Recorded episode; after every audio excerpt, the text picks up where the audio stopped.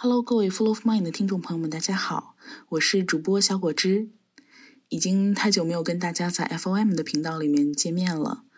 嗯，这期节目呢，也是我们去年七月份和 Bite Coffee 的主播 Milkshake 杨一起串台的一期节目，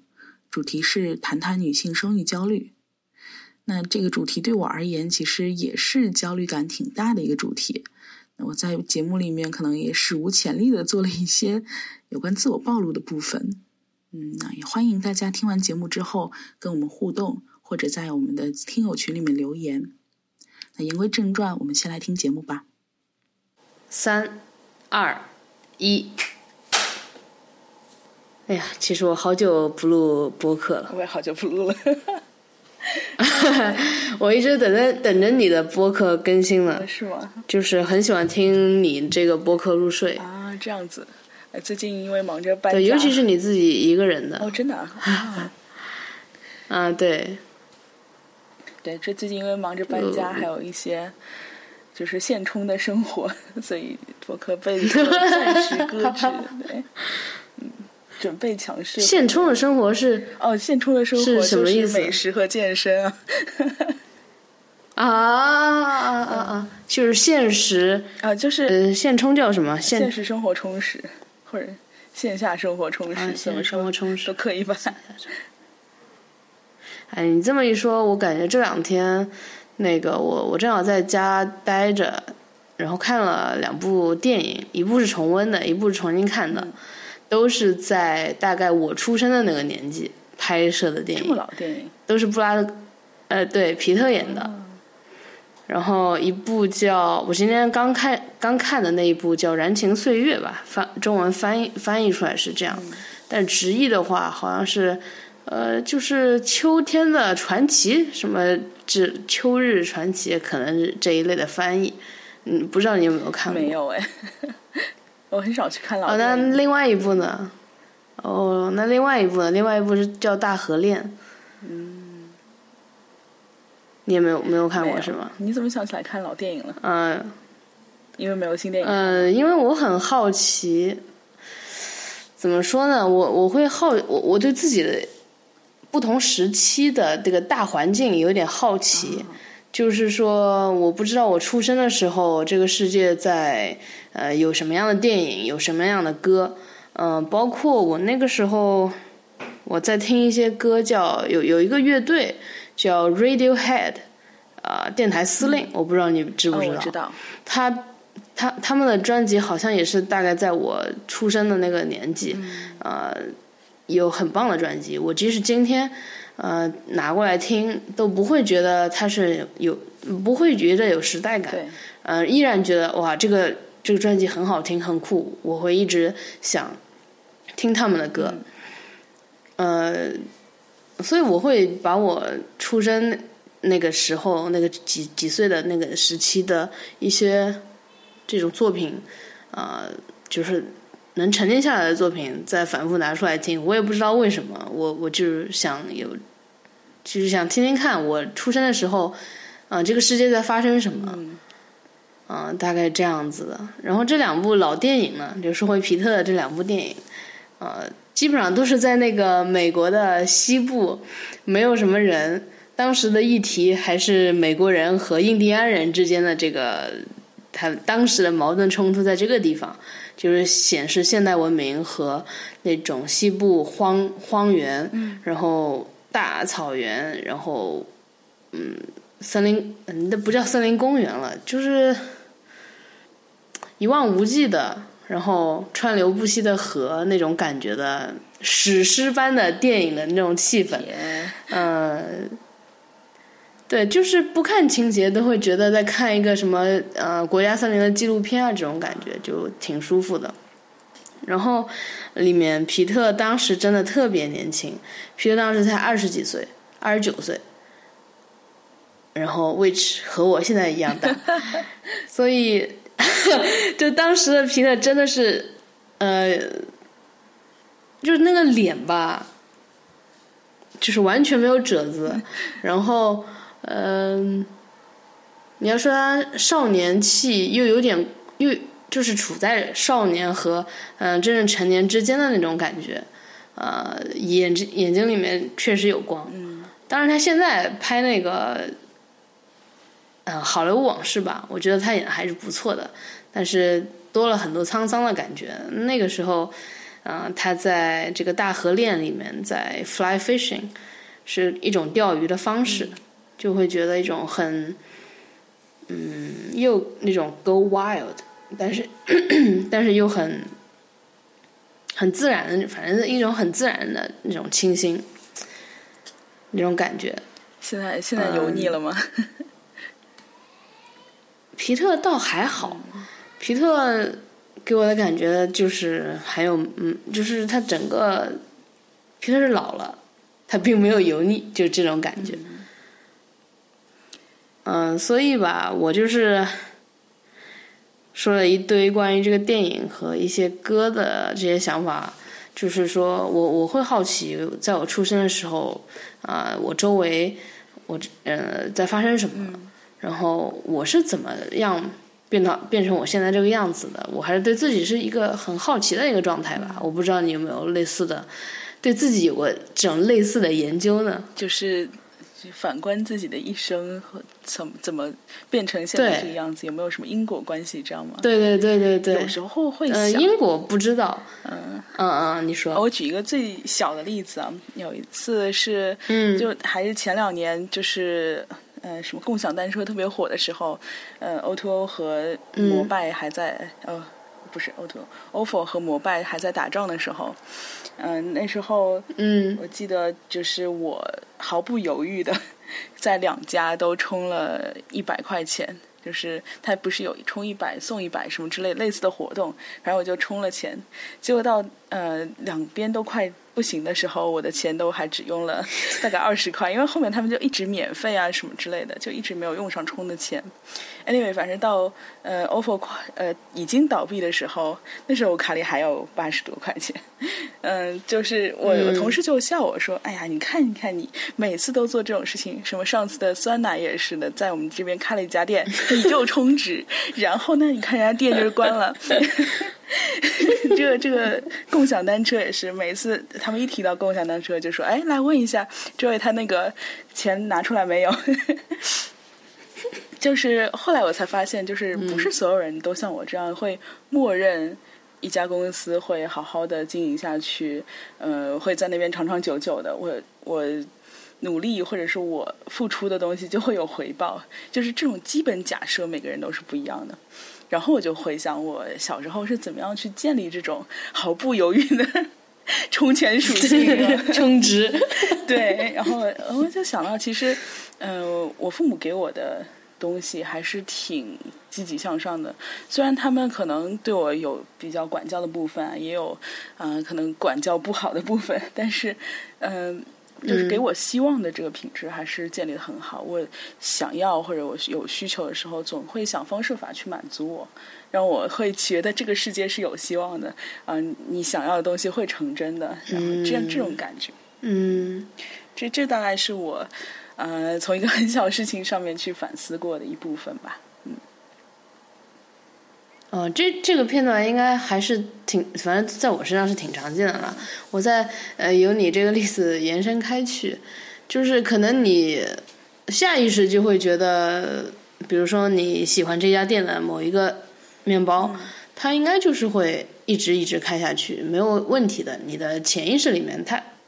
就是你下意识吧，我我不知道这些心理心理这个术语啊，就是可能你就是不自知的情况下，你就会觉得它就会在。我反正我要天天去买，那我就充钱，对吧？对，就不管是自己还是对外在，都有一种稳定的预设。嗯、这个 让我想起我有一个同事，然后有一家面包店也是在我们学校旁边，然后有一次双十一，他充了八百块钱进去，然后就八百送一千送送五百还是送三百，然后就一千多块钱面包卡，就觉得这个事情很很很搞笑，就是有一千块钱充到面包卡里面，好像永远都吃不完这种感觉。但是事实上就是，其实一年之后就真的吃完了，啊，然后那家店也也没有倒闭。对，所以我觉得就是可能你在对店店的就投资的咱们这投资的选项上面，可能要做一些 这个 其他的想法，对吧？对，需要 稍微有点筛选，深思熟虑一下。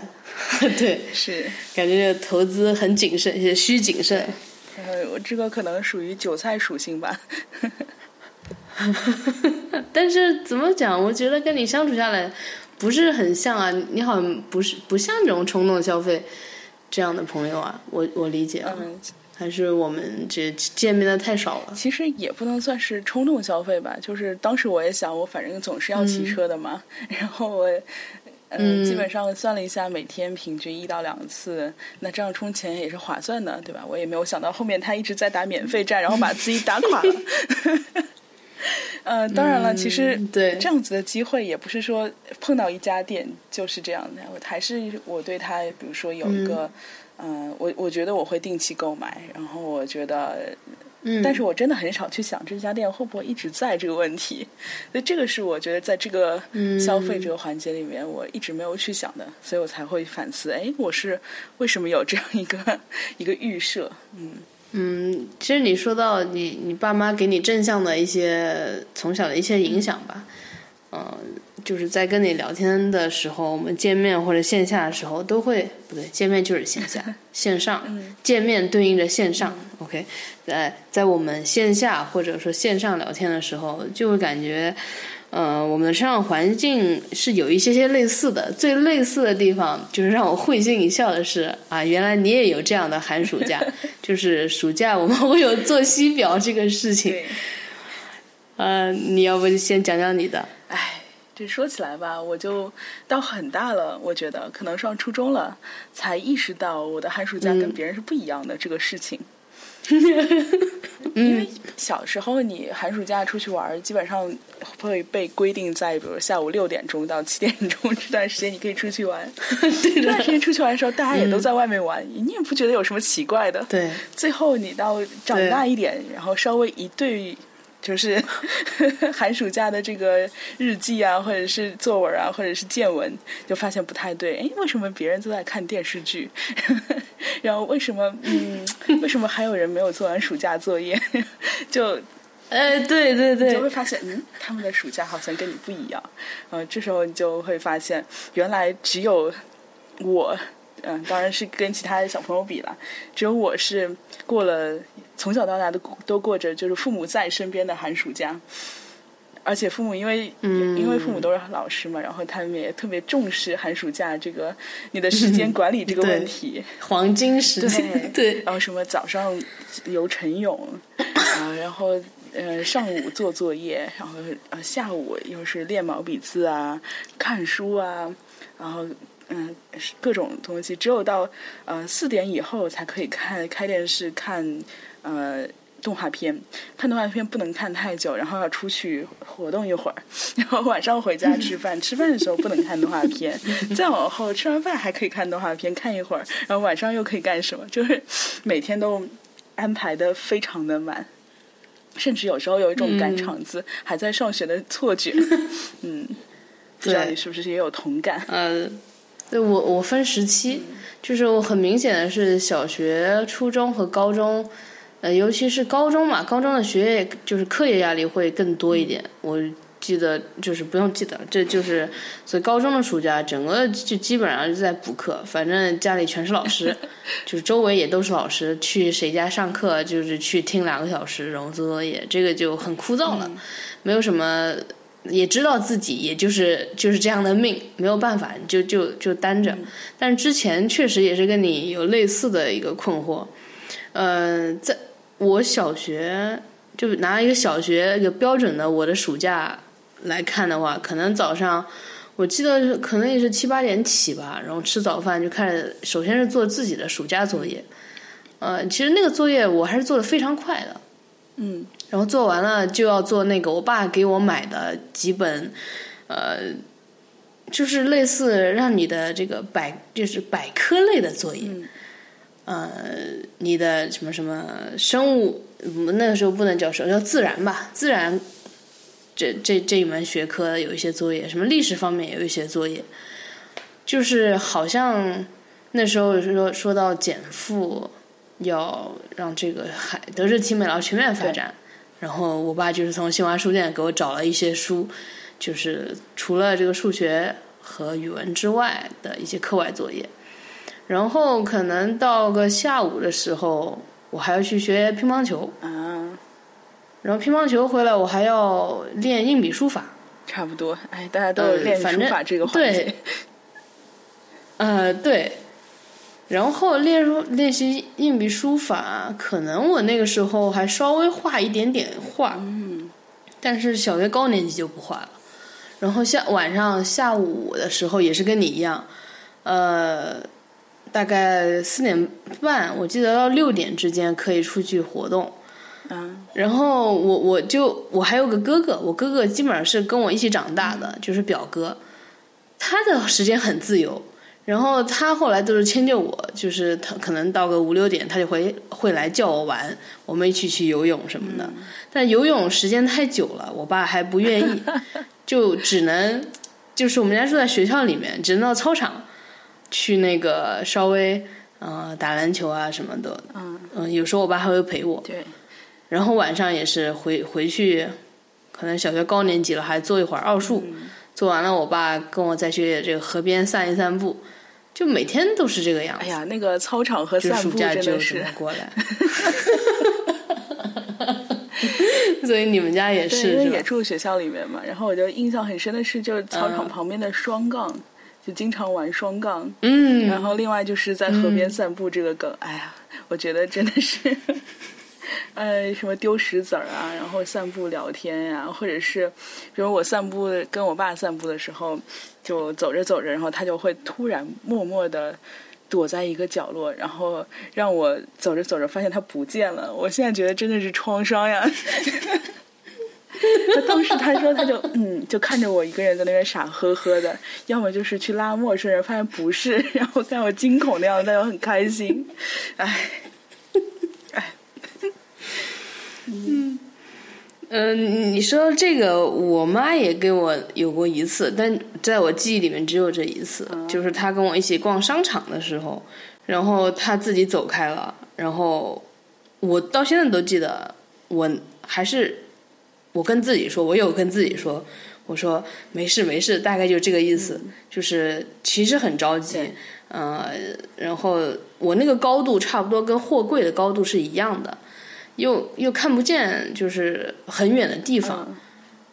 我当时还这么想了，然后真的是蛮着急的。然后最后有一点点就是大声的喊妈妈这种。后来后来我妈就出现了。嗯，后来她跟我说明情况之后，我也没说什么。嗯，就是，但是这个这个经历 是有点可可怕。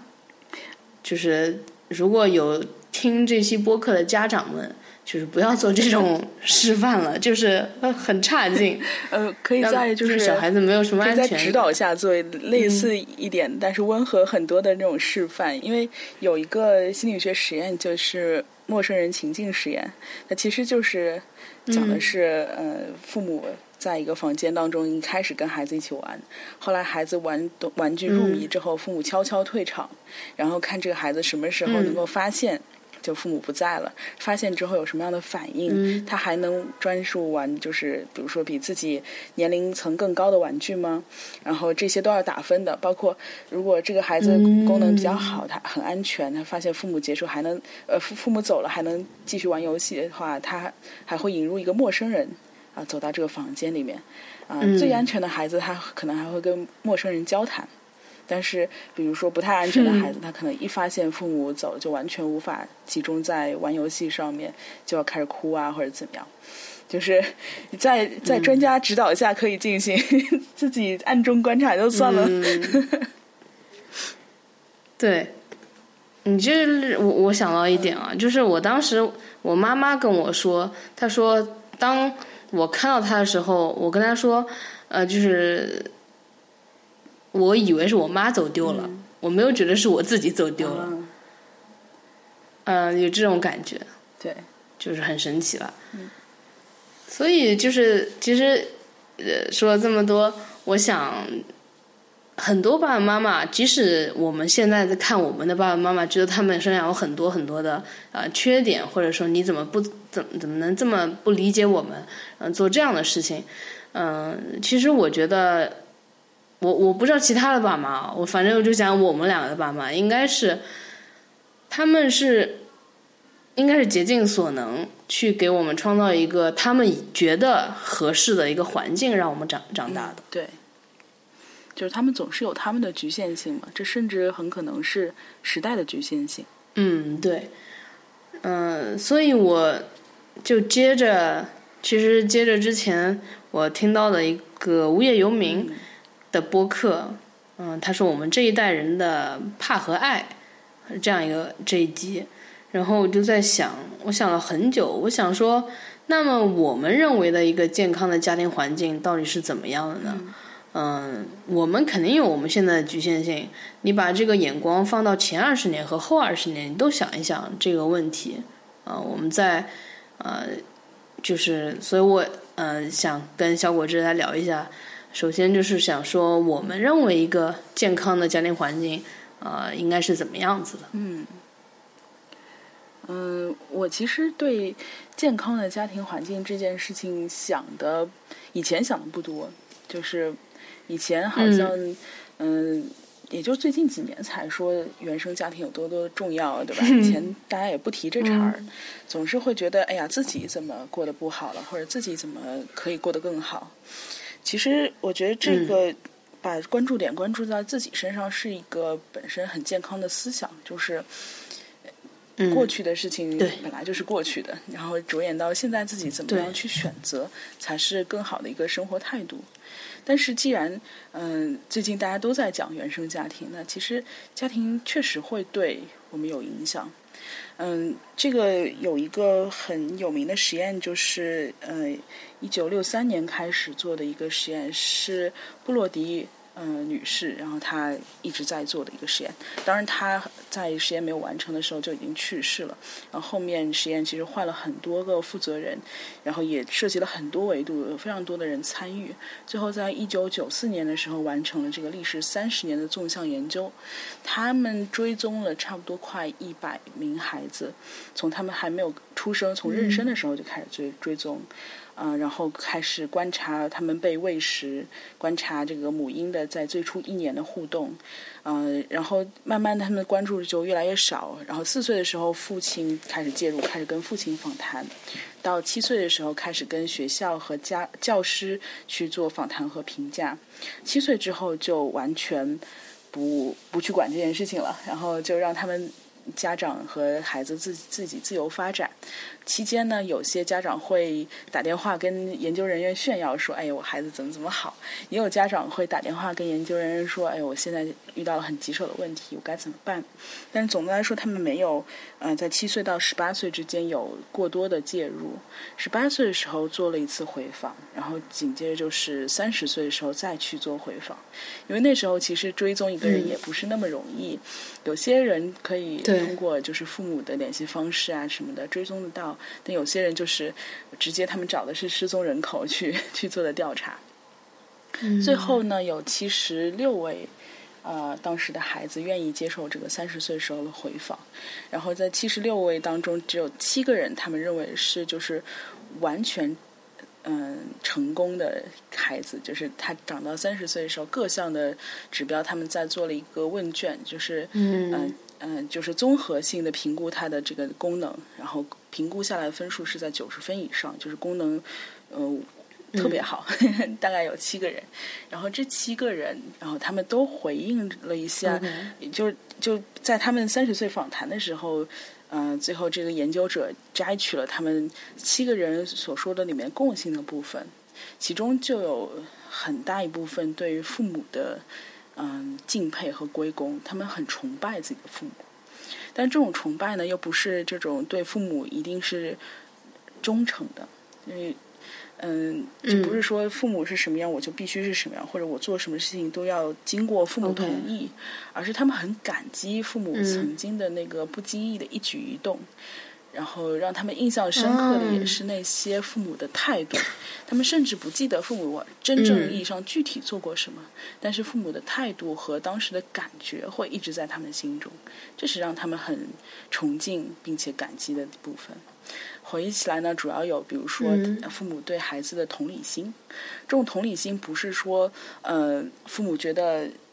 觉得你冷 或者觉得你热，这种呃，我觉得不是你觉得的态度，而是而是父母会真的去站在他的位置上面想，如果我是你的话，我现在应该会感觉怎么样？有一种不带预设的理解，这种感觉啊。另外就是他们觉得父母非常努力，在教育他们过程当中，嗯，非常努力，尽尽自己全力，但是又很放松。就不是很紧张的那种，而且往往这这七个人里面，大部分还是就是最小的一个孩子，所以就是研究人员说，这个父母其实，在养育老大老二的时候已经紧张过了，到反而是最小的孩子放松下来会有比较好的成果。啊，另外有一些嗯因素，比如说关心啊，啊父母很有条理，父母很冷静，嗯父母对他们的表现有回应，尤其是鼓励他们。积极的一部分，比如说孩子主动向父母献出一幅我自己画的画，父母对这个非常有反应，这也是他们几个人的共性，就是父母非常鼓励孩子的自主性，父母也非常希望孩子能独立，任何他们独立完成的事情都会受到表扬。然后在纪律管教这块呢，他们说父母没有真正意义上打过他们，其实。父母回忆起来都是打过他们，一年大概打个四五次。但是孩子回忆起来就是至少在小学五年级之后我没有被打过。第二是我确实记得我可能被打过，但是一点都不疼。嗯，第三是这个我印象不深了，可能父母真的没有打过我。嗯，就基本上他们可能被打，但是打相当于是父母并不想要选择的一种方式，而是觉得父母觉得真自己真的是毫无办法了，象征性的打一下。呃，也不以这个为荣，然后就是这件事情也没有变成一种创伤性的施虐的过程，所以总的来说，这个七个人他们的回应里面，他们在三十年的访谈里面共性的部分就是这些。嗯，我我觉得可能健康的家庭环境就是这样一个亲近的父母，父母永远在场，给孩子有一个安全的感觉，就即使他们远离父母，走到天涯海角。耳边也能想，时刻回想起父母温柔的声音，或者是父母安慰自己的样子，然后就是所谓越安全的孩子可以走得越远，就是这种感觉。另外就是自己感觉到被欣赏，而没有被呵斥，或者是没有被回应到的感觉，基本上就是这些。嗯，不知道你认为健康的家庭环境应该是什么样？嗯，我觉得健康的家庭环境应该就是比较轻松的，然后爸妈是很放松的那种，嗯，就是他自己爸妈自己很放松，无论是对待自己的工作，还是对待爸妈自己的爸妈，就他们这种各种家庭事务关系，嗯，然后呃，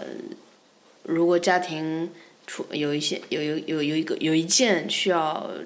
做决策的一个大事。他们也能够轻松的让自己镇定下来，然后去解决尽自己所能去做这件事情。我觉得有有这样性格的爸妈，呃，性格的大人，应该能有一个就是跟他在一起的这个孩子，就是耳濡目染，也会成为一个这样比较轻松，呃，和不是很害怕一些突发事件。然后，只要我觉得一个人他内心不害怕这种突发事件，他应该是不会对未来有所焦虑的。嗯，这跟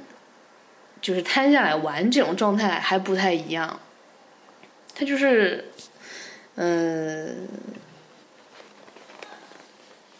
我现在就把自己手头上的事情做好，但是如果你稍微有一些突发的事件，我也可以处理好这种。对，就是一种对就泰然处之度是吧？对，可能在他看来就没有什么这个好焦虑的，就是嗯，就是让就让时间这样过去，然后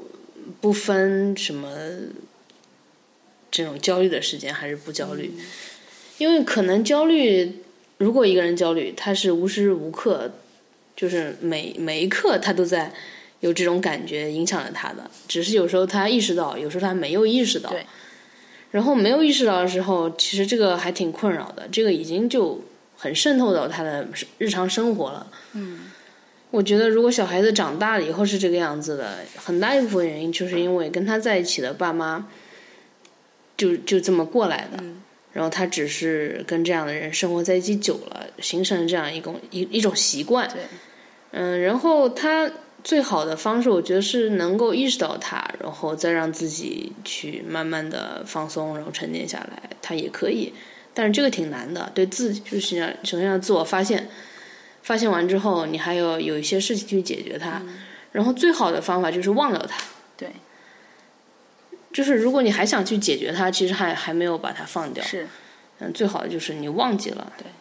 嗯，因为有些事情我们确实无法解决。对，就是只要你想去解决，它就会一直在。对，那嗯，我我自己会有这种想法，所以很多事情就像嗯，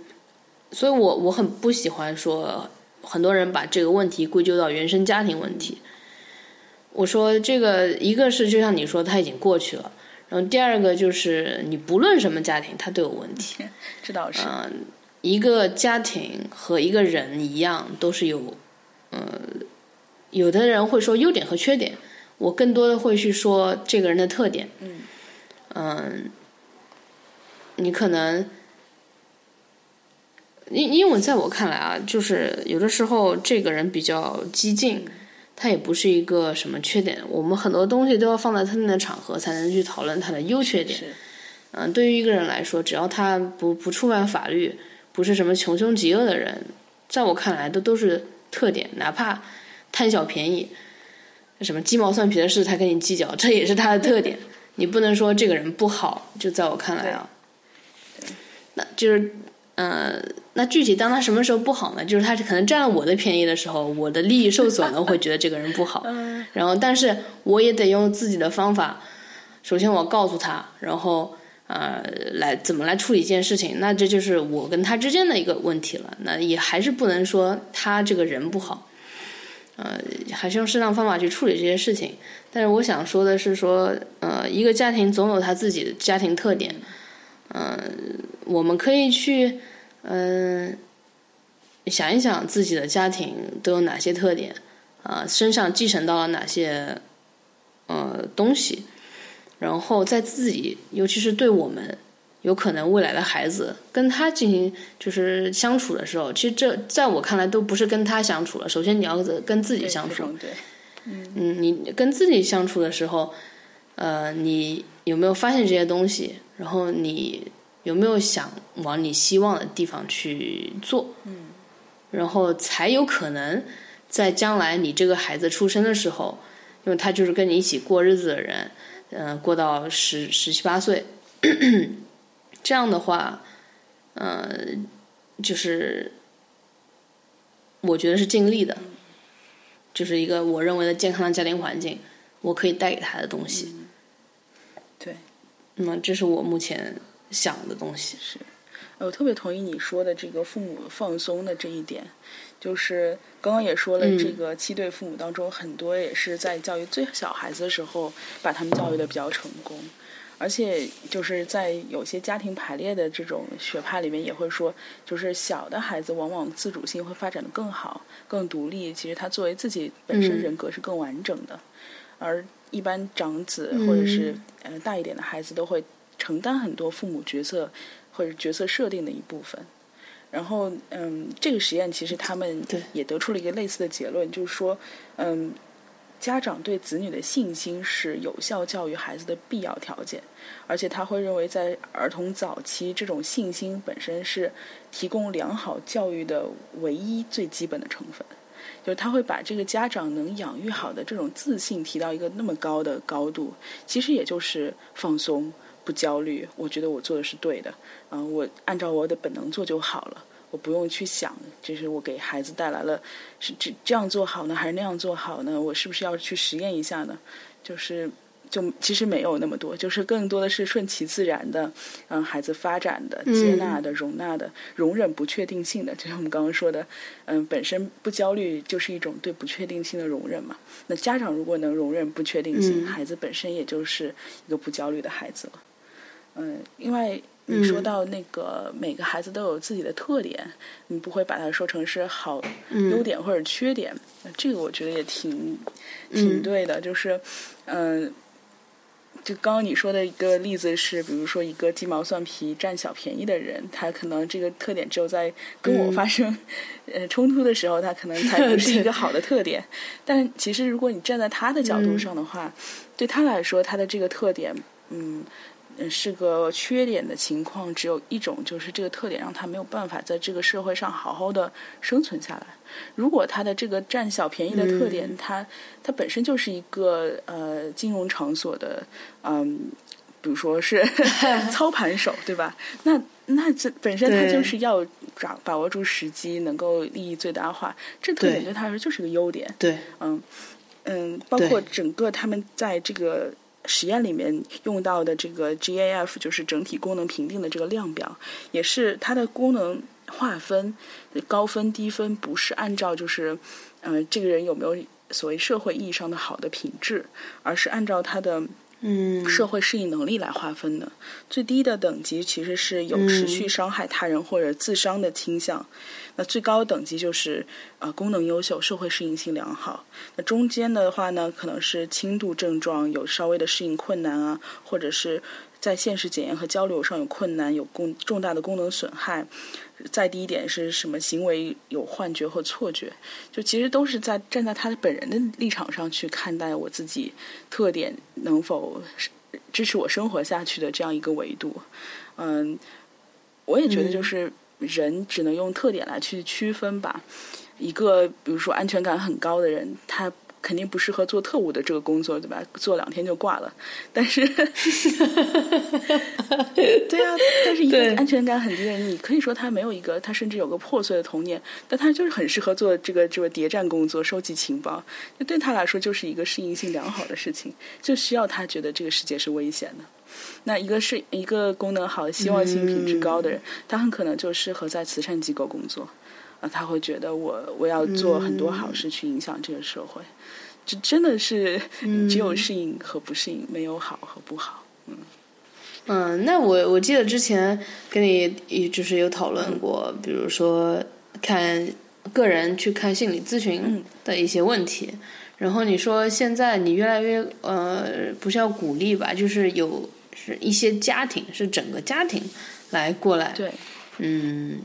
一起去看心理咨询师或者说心理医生。是这样吗？对，嗯，有的时候，尤其是孩子啊，就孩子是特别容易被送来的一个对象。一方面，他们没有这个自主权，对吧？他们是一个被监护的对象，爸妈说让来就得来。嗯，其次呢，是孩子的问题呢，很容易被爸妈发现，因为有一个平均的比较标准在那里，非常容易发现他适应良好还是不良。嗯嗯。然后家长还特别着急，如果是不是我找补习班或者找私教能解决的问题，他们就会倾向于说带孩子去看病，啊，总是有专业人士能帮我解决的。而且父母对于这个孩子问题的有个很很强的倾向性，就是，哎，找到一个专业人士，你一定帮我解决了，孩子就交给你了，你看好为止，钱不是问题，就都有这种 这种倾向性，你要帮我搞定我的孩子。但事实上，其实我发现有一大部分，甚至是绝大部分的问题都是养育的问题。如果父母不跟着变，那他其实，在咨询室当中，尤其又不情不愿的过来的，那一个小时、两个小时，真的改变不了太多。嗯，嗯能做到的可能是建立一个好一点的关系，让他体会到这段关系我是有积极回应的，我是安全的。但除此之外呢，那让他感觉不好的刺激因素依然存在。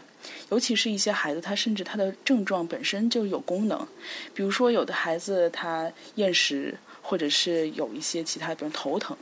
然后他发现每一次他说这个症状的时候，本身一直在吵架的父母都会停下来他们的争吵，去关注到底这个孩子发生了什么，父母还会去协商说，今天你带孩子去看病，明天我带，那他这个症状怎么能好呢？这是架起父母之间沟通的桥梁啊，对吧？对对对对对。那那既然症状这么有用，如果父母没有到场一起去接受咨询的话，那这个治标不治本，只能这么说。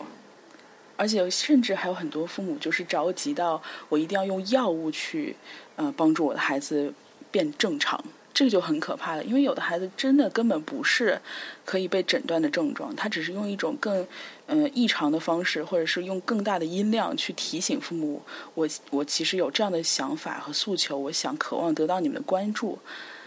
但只是他用的方法音量可能更大，因为他正常方法父母没有关注到他，比如说他用自残去。呼呼叫，嗯，他用这个逃学去呼叫，但是父母会觉得啊，这你这是问题，你是不是抑郁了？你是不是嗯有那个呃什么学学习障碍等等这些问题？然后就去开多动症的药，去开抑郁症的药，或者甚至开双向的药，就这些，而且对青春期的孩子就直接随意的用药和停药，这真的很不负责任，在我看来。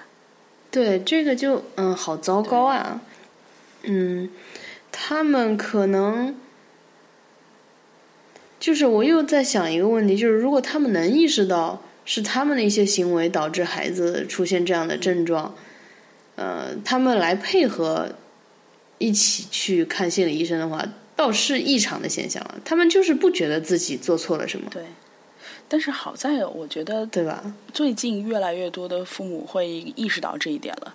就以前，我可能会觉得好多父母是孩子交给专业人士了，我不管了。但现在很多父母会会会有反思，说：“哎呀，我小时候确实对他怎么怎么样，以以前老打他或者怎么样。”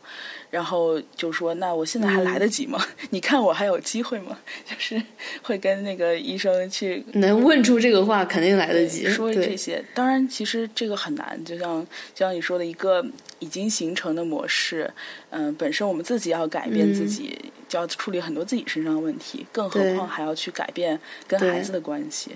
所以这个真的是一个很慢的过程。那如果是家庭一个家庭一起过来做治疗的话，那。这个又是另外一个策略，在个体治疗的时候，可能会先跟孩子去沟通，然后了解他的问题，呃，然后再去跟家长沟通，然后发现这个呃家长可以在他生活中，因为跟家长沟通更多的是一种心理教育，就是你应该这么做，这么做，这么做，你不要这么做，这么做，这么做。但如果大家一起来的话，其实就是所有人都在咨询的这个环境下面，那其实咨询师要做的就是。就是用我们家庭治疗老师的话说，就是怂恿群众斗群众，要在整个咨询室里面呈现出 呈现出他们平时这种嗯不健康的互动模式是什么样的。比如说我在问孩子问题的时候，每次都是妈妈抢答，那这个就是一个问题，你就要发现突然注意到，哎，我跟你我问你问题的时候，为什么妈妈每次要帮你回答呢？啊，然后妈妈就会说啊，他。呃，他平时就不爱说话，然后问孩子是这样吗？孩子不是。你看，这个就是对吧？群众斗群众就开始了，所以很多时候就是他们可能已经建立了一种平衡，但是这种平衡平衡是有害的，往往是家庭里面最脆弱的那一环会表现出问题，就是孩子。那把这个平衡稍微一扰动，看上去这个平衡崩塌了，家庭嗯。不再像原来那样表面和谐了，但是也许慢慢可以达到一个新的平衡，这样平衡更稳定。对，对，嗯，之前的平衡其实是假的，就是大家都支撑的很脆弱，呃，是一个不稳态的平衡，需要把它打破，然后各自找到各自很舒适的点，然后让它继续更坚实，更让这个家庭更坚实下去吧。所以这一期就是我们聊了这么多，到现在聊了这么多，我们认为的一些健康的家庭环境，包括原生的家庭特点这个话题啊，还是主要想跟小果汁再聊一下这个，呃，我们对于生孩子这个事情的，就生育焦虑。那这个话题其实我们是不是三月份就开始约着聊这个话题了？哎，一拖拖到了现在。那那个时候，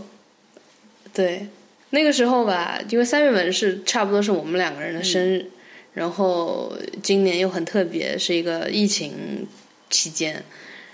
嗯，大家都在家里憋坏了，然后是说精神上面或多或少会逐渐往这个小家这个范围来来收来来想，跟小家关系比较多的。呃，像我的话，我是自己一个人，就是住在呃一个地方，住在南京。然后像小果汁，是不是你都是和爸妈一起住的？现在就是这个疫情的时候。疫情期间是的，这边自己的房子没有装修好，所以跟爸妈一起住呢。嗯。所以，那这个又是这个春节过来的时候，你们家就没有什么催生孩子之类的事情吗？因为毕竟对，毕竟年龄摆在这儿了，是的。那当然是有了。其实这个话题，我觉得最近一两年真的是越来越被频繁的提起来。你自己也会想，就是哦，马上到了一个时间节点，就是当时我爸妈生我的时间节点。他们是三十二岁生的我，所以我也马上就要经历这样的时间节点。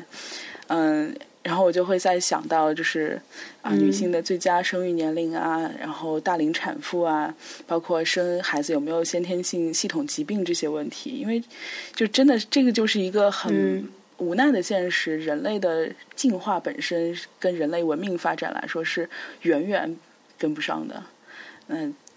你文明发展到了一个呃，人生是多段式的人生，你随随时都可以重启你的，相当于是。身份上面的人生，但你很难去重启你年龄上的人生，百岁人生。对，但是但是百岁人生也不可能到五六十岁再去想着要小孩儿，所以呃，当然你现在有冻卵这些事情的选择，但冻卵又又带来一个新的问题，就是那你本身呃子宫使用权，你的生育孕育的这个过程，呃，这个这个算是你的体验的一部分吗？如果不是的话，这还是完整的一个 whole package 吗？是生孩子 whole package 吗？这这都是还甚至有一些 whole package，甚至是一个伦理的问题，我觉得。所以，嗯，就到这个时间点，总会有各种各样的方面的提醒，就告诉你啊，你是应该坐下来好好的考虑这个问题了。嗯，然后当然了，我也是经历了各种各样花式的催生小孩儿 嗯。你怎么样？你你要不分享一个比较绝的？哎呀，比较绝的这个我不知道，我说了我妈会不会打我？Anyway，我妈呢，今年嗯，不是今年，她应该是去年出去玩的时候，在山上在武当山碰到了两位她所谓的仙人，就是那种可以给你预测未来啊，这怎么怎么。样的人，然后他就他就跟那个仙人聊嘛，然后那仙人说，就就他就问说，我女儿会不会生小孩呀？我会不会什么时候抱外孙呀？然后那仙人跟他说，哎呀，今年就会，不是他说所谓今年就是二 二零二零年，还说不止一个孩子。然后哎呀，我妈就心里觉得稳稳了稳了，然后回来就给我灌输这个思想，然后旁敲侧击说我遇到了一个仙人，他说这准那个准那个准这个准，然后就说到嗯。他说：“二零二零年就有了。”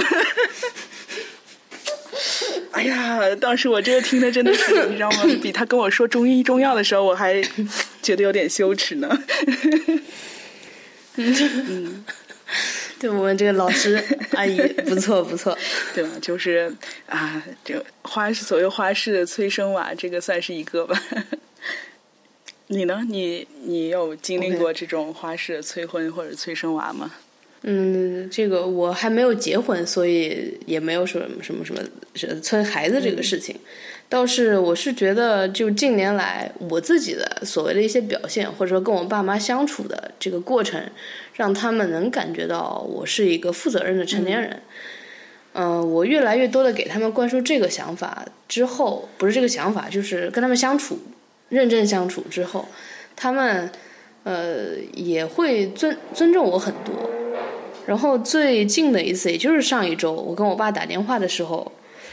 我爸也是说他去问了什么某个易经的什么呃呃算算命之类的什么东西，然后那个人他说他很准，然后说说我啊去年的时候。他根本不知道我的这个各种恋爱的经历了，但是他说，嗯，这个去年的时候，你错过了一个人，这个呃，本来是可以谈成的，然后错过了一个人，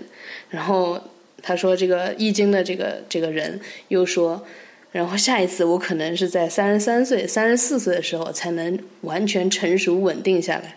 哎，我一想，这还有时间啊！我怎么不碰到你这个算命师傅呢？给我好歹给我个几年是吧？嗯，然后我当时的想法是说，三十三、三十四，好好久啊，就是还有好多年呢，是这种感觉对我来说。嗯，所以我我对自己，嗯，想说尽量，呃，就是我要把自己，嗯。往一个我认为还比较合适的、比较恰到好处的方向去引，只要是在这种环境下，这种我我自己变成这样的一个人的话，即使有了孩子，即即使是没有各种什么准备、准备期或者说怎么样，呃的一种状态，如果有了一个孩子，我觉得我能三个字养得起，就这种感觉。嗯，这个养得起不是说给他的足够的钱，呃，是给他。呃，一个哪怕我们这天天吃就是喝稀饭这种，也能够所谓健康的好好的呃长大，这样一种感觉。对，嗯，所以我对就是生孩子的这个观点吧，就是如果可以啊，首先当然要我我要结婚，然后或者说就找一个男生，嗯，对吧？跟他在一起之后，然后我的我觉得最好的生孩子方法就是顺其自然的。然后不用太多的备孕，或者我们两个人同时健身，啊，健身到什么一个完美的身材，然后呃家里的这个资产要到到多少多少，然后这个学区房，呃，比如说什么二零，我瞎说一个例子啊，说什么二零三零年，二零三零年我之前我们要把学区房这个整个一步一步的计划，五年计划、十年计划给弄好。这样的话会过于累了，对，嗯，所以我觉得最好的一个方法就是一个顺其自然的把这个孩子，就如果有一天啊，我这是瞎说的，这是，呃，如果有一天什么什么看到说啊，觉得怀孕了，就这种，我会觉得，嗯，真的应该是上天给的一个礼物吧，有这种感觉。呃，随着我年龄大，越来越会有这种感觉。呃，如果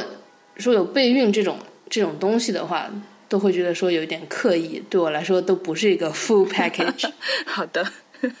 嗯，然后如果有的话怎么办？我是觉得真的想是没有用的，啊，你真的是做就可以了。我在听那一期，呃，无业游民那一期播客里面，婉莹有讲到，很多内地的医院他不把你当人看，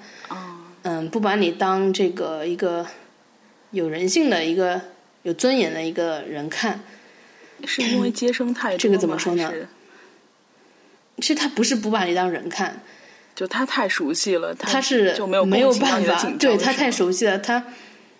他真的不像西方的医院，你一约可能他会跟你开始聊半个小时，聊你的呃过往的一一这个生病的这个历史，就是很多中国的一些问题，真的就是人太多了，嗯，没办法做到。我也能够理解，当然，这个有钱人家的条件会更好一点。但是这个问题，可能在我看来就可能还好，就跟我是去走路上班，还是去骑自行车上班，还是滑板上班，还是说开车上班啊？开车这个车有没有天窗？哎，这个车动力怎么样？就一个一个加上去，其实就挺累的。所以可能这个问题对我来说不是很重要。重要的是那个可能跟你一起的这个人，或者你的家庭，这这个可能对我来说是一个问题。嗯，外部环境，嗯，我真的也不能做什么，大概是这样一个感觉吧。就是你觉得呢？那你的想法呢？对这个生孩子的这些想法，所以你的想法就是一切顺其自然，然后碰到什么就面对什么，解决什么，这样。嗯，对。我自己其实还是有一点 焦虑的，在这件事情上面。嗯，首先是我会做一个梦嘛，然后之前跟你提过，反反复复有一段时间就一直在做这个梦。那我小孩都特别小，大概是一只手可以握住的那种小老鼠的样子，就是那种刚出生的小小猫、小老鼠那种大小。然后我就梦到我抱着晚上抱着睡，一翻身把孩子压死了。这种梦至少是出现了三次，可能三次以上。我我就觉得我可能就是一直内心就像刚刚那个实验结果一样，说父母有足够的自信，可能我就是没有这个自信。我最近也一直在想，到底是我内心的什么样的冲突让我没有这种自信？嗯。我其实也排除了好几个问题，就像你刚刚说的，一个是，呃，什么样的条件算是生孩子的条件？我自己觉得其实没有一个合适的时间和所谓准备好了的条件。对，就任何时间你都会觉得啊，我是不是前两天喝了酒了？或者啊，我是不是最近其实身体状态没有那么好？啊，最近是不是想着要换工作？那如果我怀孕的话，是不是会对我找工作有影响？等等，就是其实没有一个好的时间点，你永远在想着换工作，永远在想着。自己身材不够好，对吧？嗯嗯。另外，备孕这件事情，我也觉得是一个，其实是玄学大过了它本身的意义。那有的人会说，那你备孕的时候去吃点补充一点什么样的维生素啊、营养啊，呃，或者是嗯，要锻炼哪些方面啊？其实我觉得大部分是一个对于产妇自己的仪式感。就是嗯，你打了很多营养针，或者是你呃去做了很多的准备，为他沐浴更衣，对吧？然后嗯，在自己饮食各方面控制，相当于是把自己在精神上通过一系列的仪式性的行为，进入到了一个我要做好准备的一个精神模式，就所谓可能提前开启了一些母性的模式，因为当呃就是。雌性动物，这个可能是不止人类了。所有雌性动物，它在生育之后一段时间，尤其哺乳动物，它都会进入到一个原初母性的状态，就是它会对所有事事情都非常敏感，会关注到任何一个可能影响孩子生命健康的小的细节，啊，他自己会变得非常的警警觉。啊，会有很强的保护欲，呃，这可能是在人就可能是在通过一系列的这样仪式性的动作和行为约束，把自己开始往这种专注的方向去引导。就这在我看来是备孕更更深的意义吧，就可能比打几针营养针更厉害的意义。另外就是我我自己会觉得我没有做好的点是，其实是在权力抗衡这件事情上面。因为生孩子其实，嗯，它不仅是一个我自己生理上或者是人生阶段承受的部分，它还跟整个家庭，我跟我父母的关系啊等等其他的关系有关。到底是谁决定我什么时候生孩子？我是要听从父母吗？我是在这个时间点，如果我真的生了，是我自己想生的吗？既然我被催催催生娃的话。那我突然就想，我被催生啊，你们催的越狠，我越不想生了。凭什么我要听你们的，对吧？这其中有这样子的一个部分。另外还有就是，呃，这个娃如果真的是在这个时间点生下来的，你们会对我的养育方案产生多大的干预呢？啊，我我自己能不能胜任另，说我还是不是还需要抵御外部对这个孩子成长过程当中的各种各样的？影响我，我不知道哪些人是敌人，哪些人是朋友。就是在我自己的这个关系网络还在权力制衡的过程中，我不想有引入一个新的变量去变成一个所谓的筹码。所以，在我看来，我我现在阻止我去养小孩的一个没有准备好的点，可能真的就是 是是这种权力制衡的感觉。嗯，可能这个部分还要我多想一想清楚才行。哎，那你有没有问过你爸妈一个问题？我经常问我爸妈，就是很这个问题都是很叫什么？我我就你你你有没有问过你爸妈？比如说，呃，你们觉得养一个小孩累不累？呃，你们觉得呃，你们当时呃为什么想要生一个小孩？就这种问题，你你有问过你爸妈吗我有，但是我觉得我爸妈讲的都挺笼统的。比如说，他会觉得，嗯，你确实给我们带来挺多快乐的，啊，你也确实也影响了我们很多生活上的决策。当时也想着，如果再不要你，可能就没有小孩了，就就抓紧时间决定要小孩就要了。呃，其实我觉得他们的决策反而没有我的那部分权力抗衡的意味，因为我的呃，就是外公外婆、爷爷奶奶那一辈，要么走的比较早，要么其实，在呃，就是孩子独立性这块其实是做的挺好的，可能也是孩子都过不过来吧。就是我感觉我父母在独立性这块没有受到很大的影响，相反，我是这一块需要工作很多，嗯。所以我觉得他们的意见并不能作为 非常好的一个安慰的或者参考的东西。对，明白明白。你呢？你问下来有没有得到你想要的答案呢？我问下来是说，我主要是跟我妈妈聊这个生孩子这个过程的问题，然后跟我爸爸是聊那个，因为他我爸爸在我成长的过程中做这个老师啊，这个就是我感觉是很硬核的教育这方面做的比较多，而我妈妈更多的是作为一个朋友一样跟我嗯待在一起，所以我问我妈妈的时候，她是说，啊，她给了一个比较聪明的回答，她说那别人还生不了。哎，我说对啊，你这个有道理啊，嗯，这个这个问题就过去了。然后我问我问我爸说，你觉得教育一个小孩累不累？我爸一开始刚开始沉思了一会儿，说，就是非常累，挺累的。然后本来我爸在自己的工作上也是一个很要强的，嗯，人，就他上一周这个期末考试了嘛，呃，扬州市统测什么的，他又把这个他们班。什么？我带了几个班，就是全年级一二三前三名啊，这种这种什么截图就放在我们家庭群里面。然后这个是他很很骄傲的时刻。然后他他到现在都五十好几了，还还这样。我有时候都跟他说：“你这个给年轻人一些机会。”他不听，他就觉得说我我可以，啊，我现在还能怎么样怎么样？所以，所以爸爸其实也透露出一点，别人还不行呢，是吧？嗯，呃，有有可能吧，但是，嗯，他他会觉得对我的陪伴，呃，和对我的教育，其实还是很辛苦的。呃，我我是对他说，我没有想到，嗯，别人的爸爸竟然是没有那么多的陪伴。我有跟他表达过这个这层含义，我以为所有爸爸都是这个下下了班七八点就要要到河边散步的。那这很少很少，可能我身边就我就我爸是这样的，这样是很少的。就是到现在真的是能感觉到，我都我都我都有时候说我不用生孩子，我都能知道，嗯，你们对我的教育有多多多用心，这种感觉。他是承认挺苦的，然后我有的时候我就跟他说，你再再让我晚晚晚两年，就是我说。如果真要有一个孩子，真的还是挺挺苦的。我就是很多次都是这么就打岔打过去了。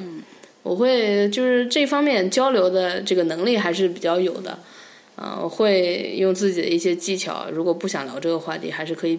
嗯别过去。但是说不不代表说我自己不思考这个问题，只是说就像你说的这个权力制衡的问题，我不希望是因为他们跟我施加这个压力，无论是嗯这个长辈的压力，还是说金钱的压力。啊，让我去做妥协，对，我我不愿意做这个，我我是希望，嗯，首先我要告诉他们，要用用行动告诉他们，我是一个有负责任的一个成年人，然后第二个是，这可能是更多的是我自己，呃，要面对的实际的问题，就这两件事我们要分清楚，然后，呃，但是在真正对他们问起来这个问题，他们施加压力的时候。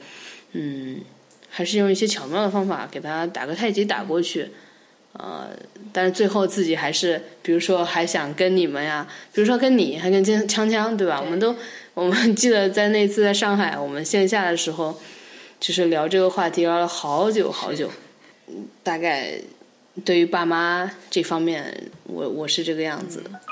这让我想到，其实，呃，还是刚刚那个研究里面，他有讲到一点，就是，嗯，真正好的父母，或者是准备好的父母，所谓啊，在他们看来，当然也没有，就是所有孩子都还是会经历他们成长中的各种各样的问题，哪怕是他们得分最高的一个孩子，他们三十岁的时候重新访问。也知道，就是他其实小时候有很严重的肾病，然后父母为了他治病也是奔波了很久。虽然努力不让孩子发现自己的焦虑，但是孩子依然很焦虑。有段时间不不愿意去上学，啊，还排了一个话剧。这个话剧里面就讲到了，就是对医生的恐惧，还有就是自己呃。隐约感觉是跟排尿有关，所以他去了一趟厕所，告最后演出的结果是我把这个药全部在下水道冲走了，于是我战胜了那个医生。但是总的来说，虽然父母没跟他说他怎么样，他还是隐约都有感觉，以至于到后来职业选择的时候，都选择了一个就是类似于致力于残残疾人呃这个平权问题的一些一些职业，所以。对，就是没有一个真正意义上准备好了的父母，这是真的。但是，嗯，会有一个共性，就是不管这个父母当时从从事什么职业，或者是收入怎么样，当时的条件如何，几岁，他们有一个好的父母有共性，就是对养育这件事情充满了好奇，也充觉得这件事情非常好玩，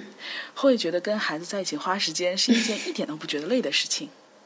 嗯。很好几个，包括不管是全职妈妈，还是呃一直要上班的母亲，只有回来晚上吃饭时候可以在跟孩子在一起的母亲，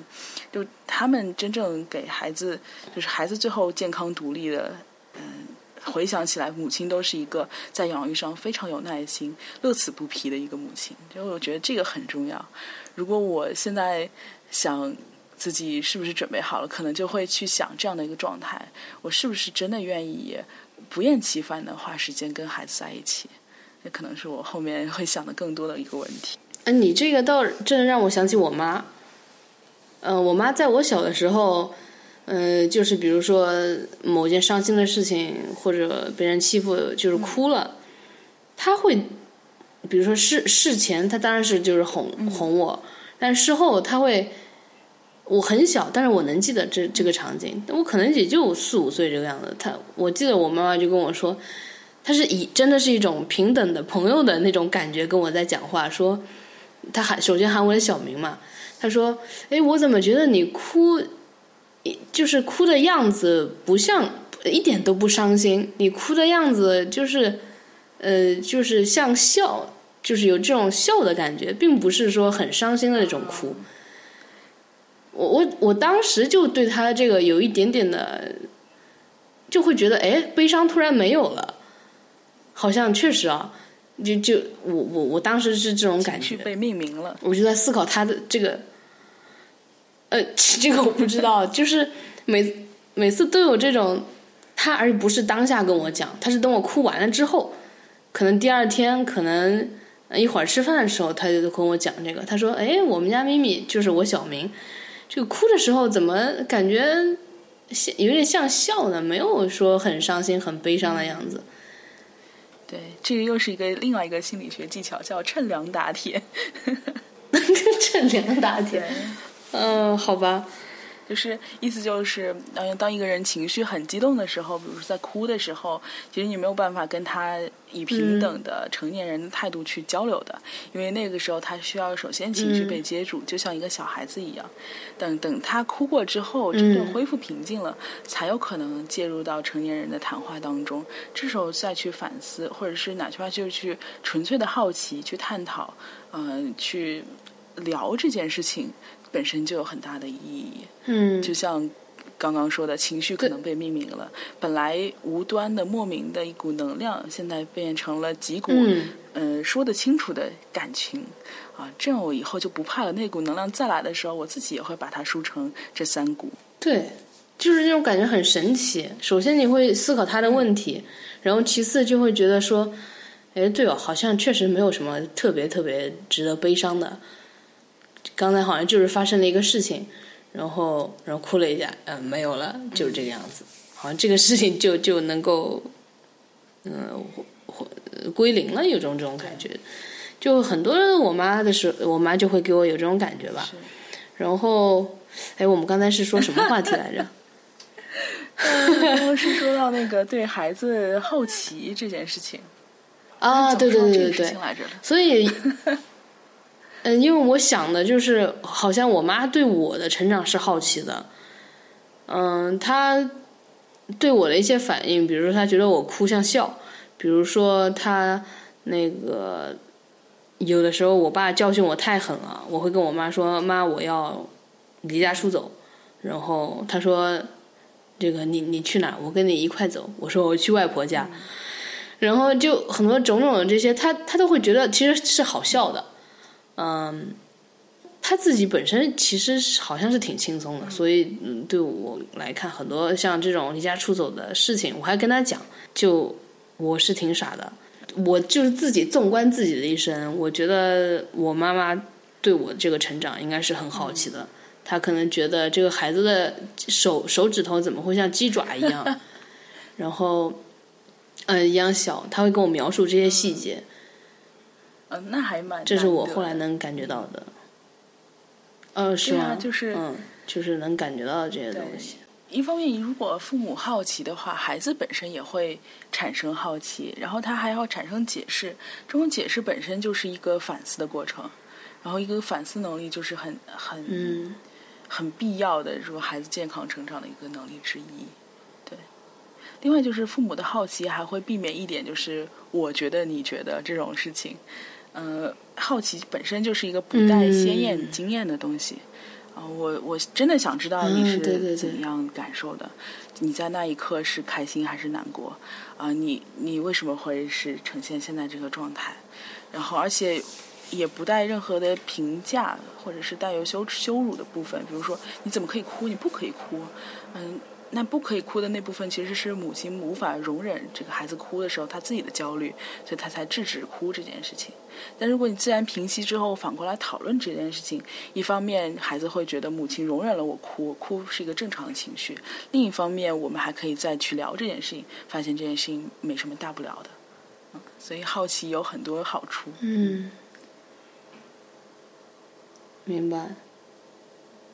那其实，嗯，我觉得生育焦虑其中有一点，在我看来是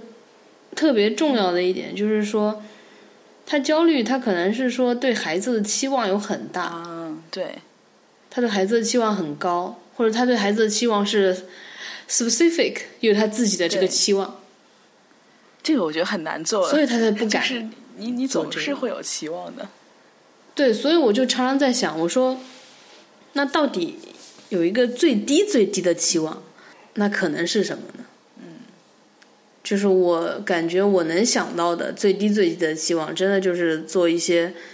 我当时想到的是，比如说去，你看我都不敢说出来，就我怕这个这些这个被弄了也不会怎么样，就是做一些吸毒啊、伤害自己的事情吧。嗯，除了伤害自己，可能还伤害伤害别人。呃，就是。我我最低最低的期望就是，如果万一我的孩子变成这样了，就是万一呢？有的人说什么啊？你是比如说我的孩子不可能成为这样，我觉得没有这个不可能的。所以就最低最低，我觉得反正他自己生活，然后他突然染上了这个毒毒瘾，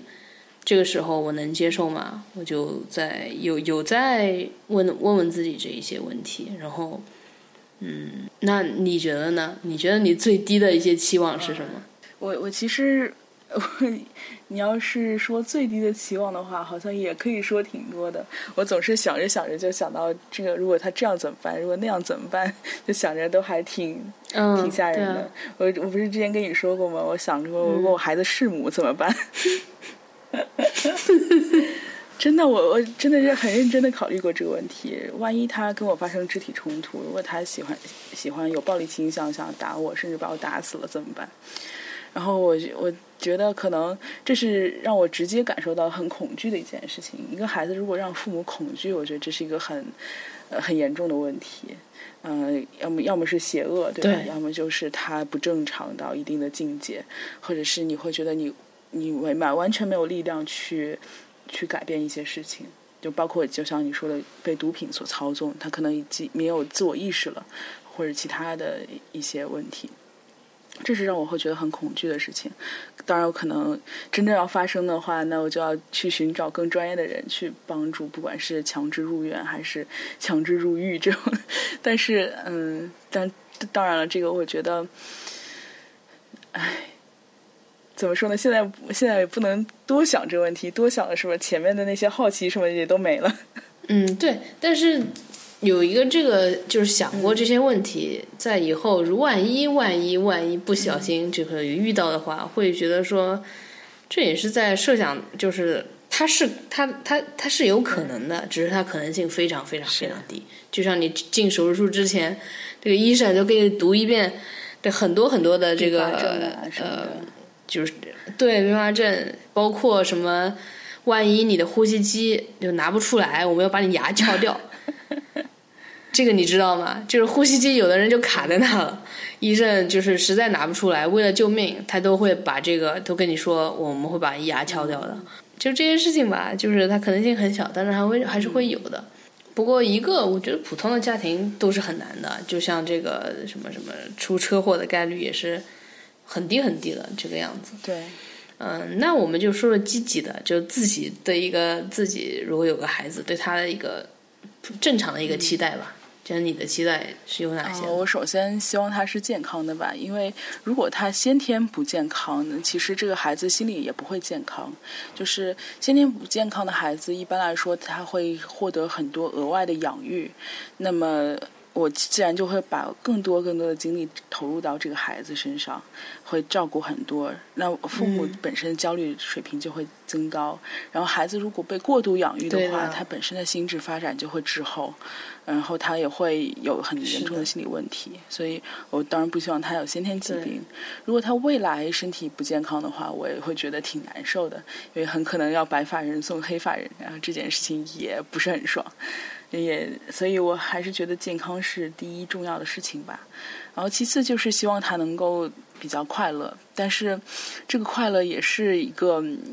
相当于双刃剑，就是一个真正心理健康的人，他是会觉得人生是有一些抑郁的。嗯，就是他能够知道。我的这个世界，我不是全能的，有些事情我是做不到的，啊，我要放弃的，或者是我可能会要经历很多不确定性，我是会被挫败，嗯，对，但是他又是一个坚强的，所以我想把这个快乐拆解成，嗯，就是对，因为嗯，之前有个老师这样跟我说过，他说，呃。知识分子总带有一些抑郁的气质，但是因为他们知道的太多，嗯，也就是你好像在就初生牛犊不怕虎，在你什么都不知道的时候，可能还是挺快乐的。知道的越多的时候，会越难以快乐起来。但是不代表嗯你的抑郁气质嗯不能让你更坚强，就是希望他能够在从快乐到抑郁的这个演变过程中，嗯越来越坚强。就是即使抑郁了，也也不要害怕，嗯。然后最后一点就是可以比较稳定。这种稳定呢，一方面是嗯生活上面的稳定，嗯，不管是嗯，就是从小到大不要太多的大风大浪，小风小浪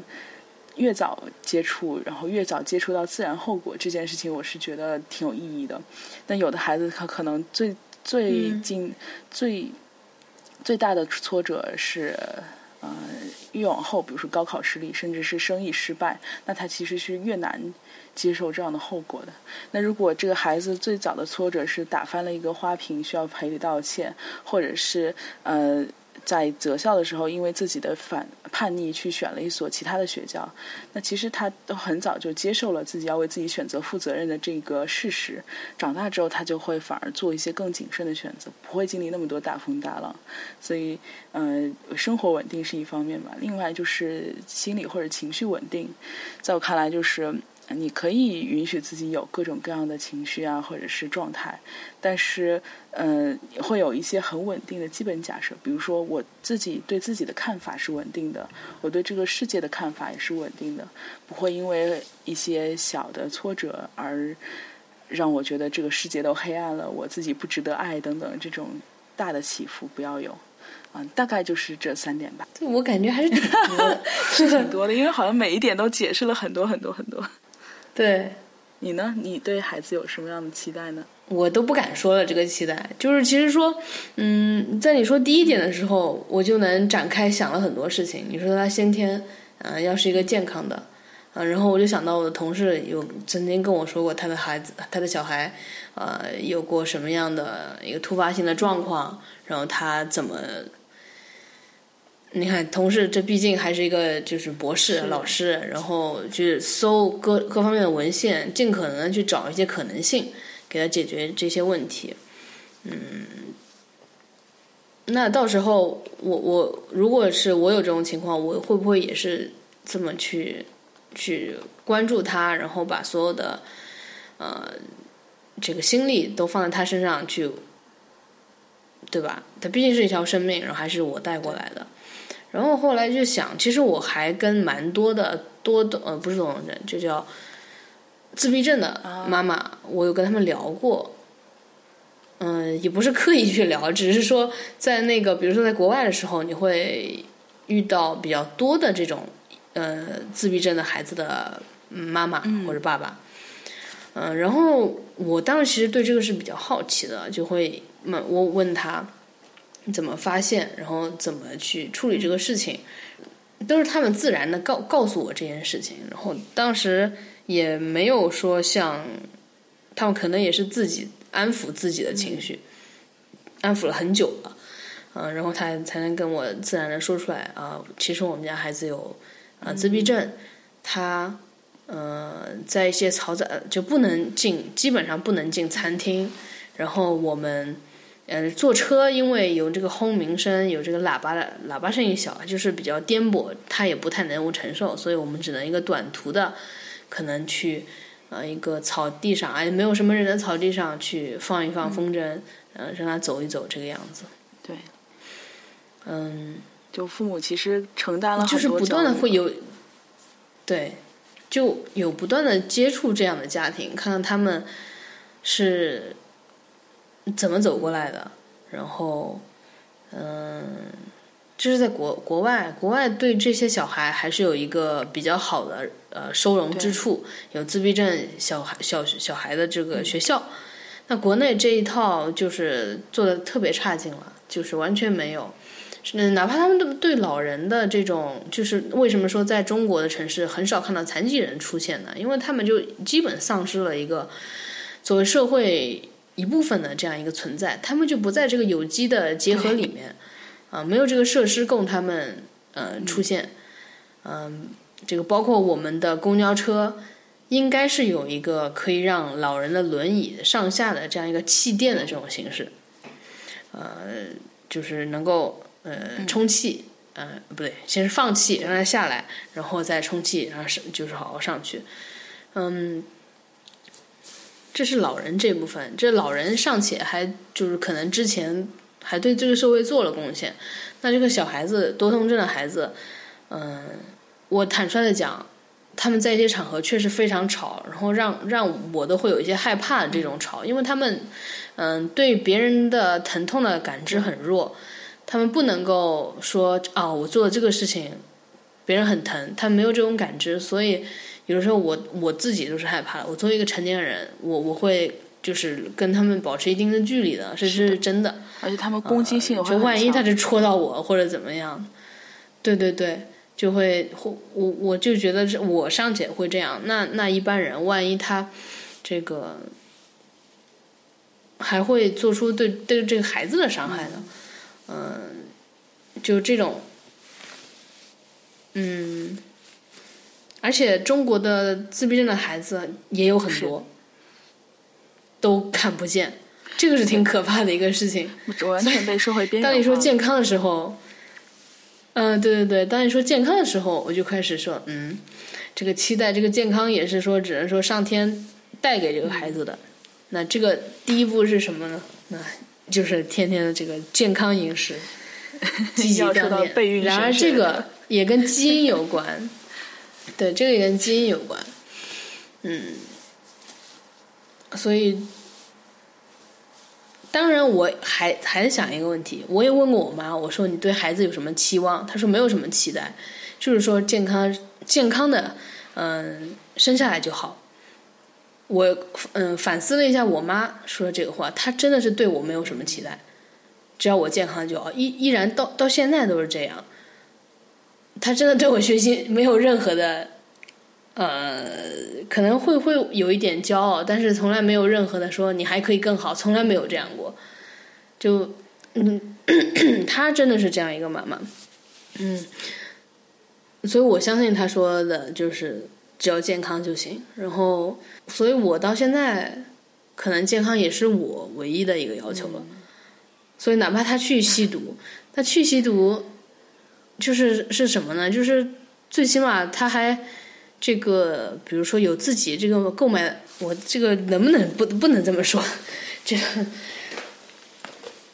就比如说，你能够自己去买到这个毒品，你有自己的一些，对对对对，在这么严严格的监管之下，能有这个方法、有这个渠道、有这些朋友，嗯，不管是什么样的朋友了，还算是一起这个这个，对吧？至少，嗯，对吧？还有这个能力，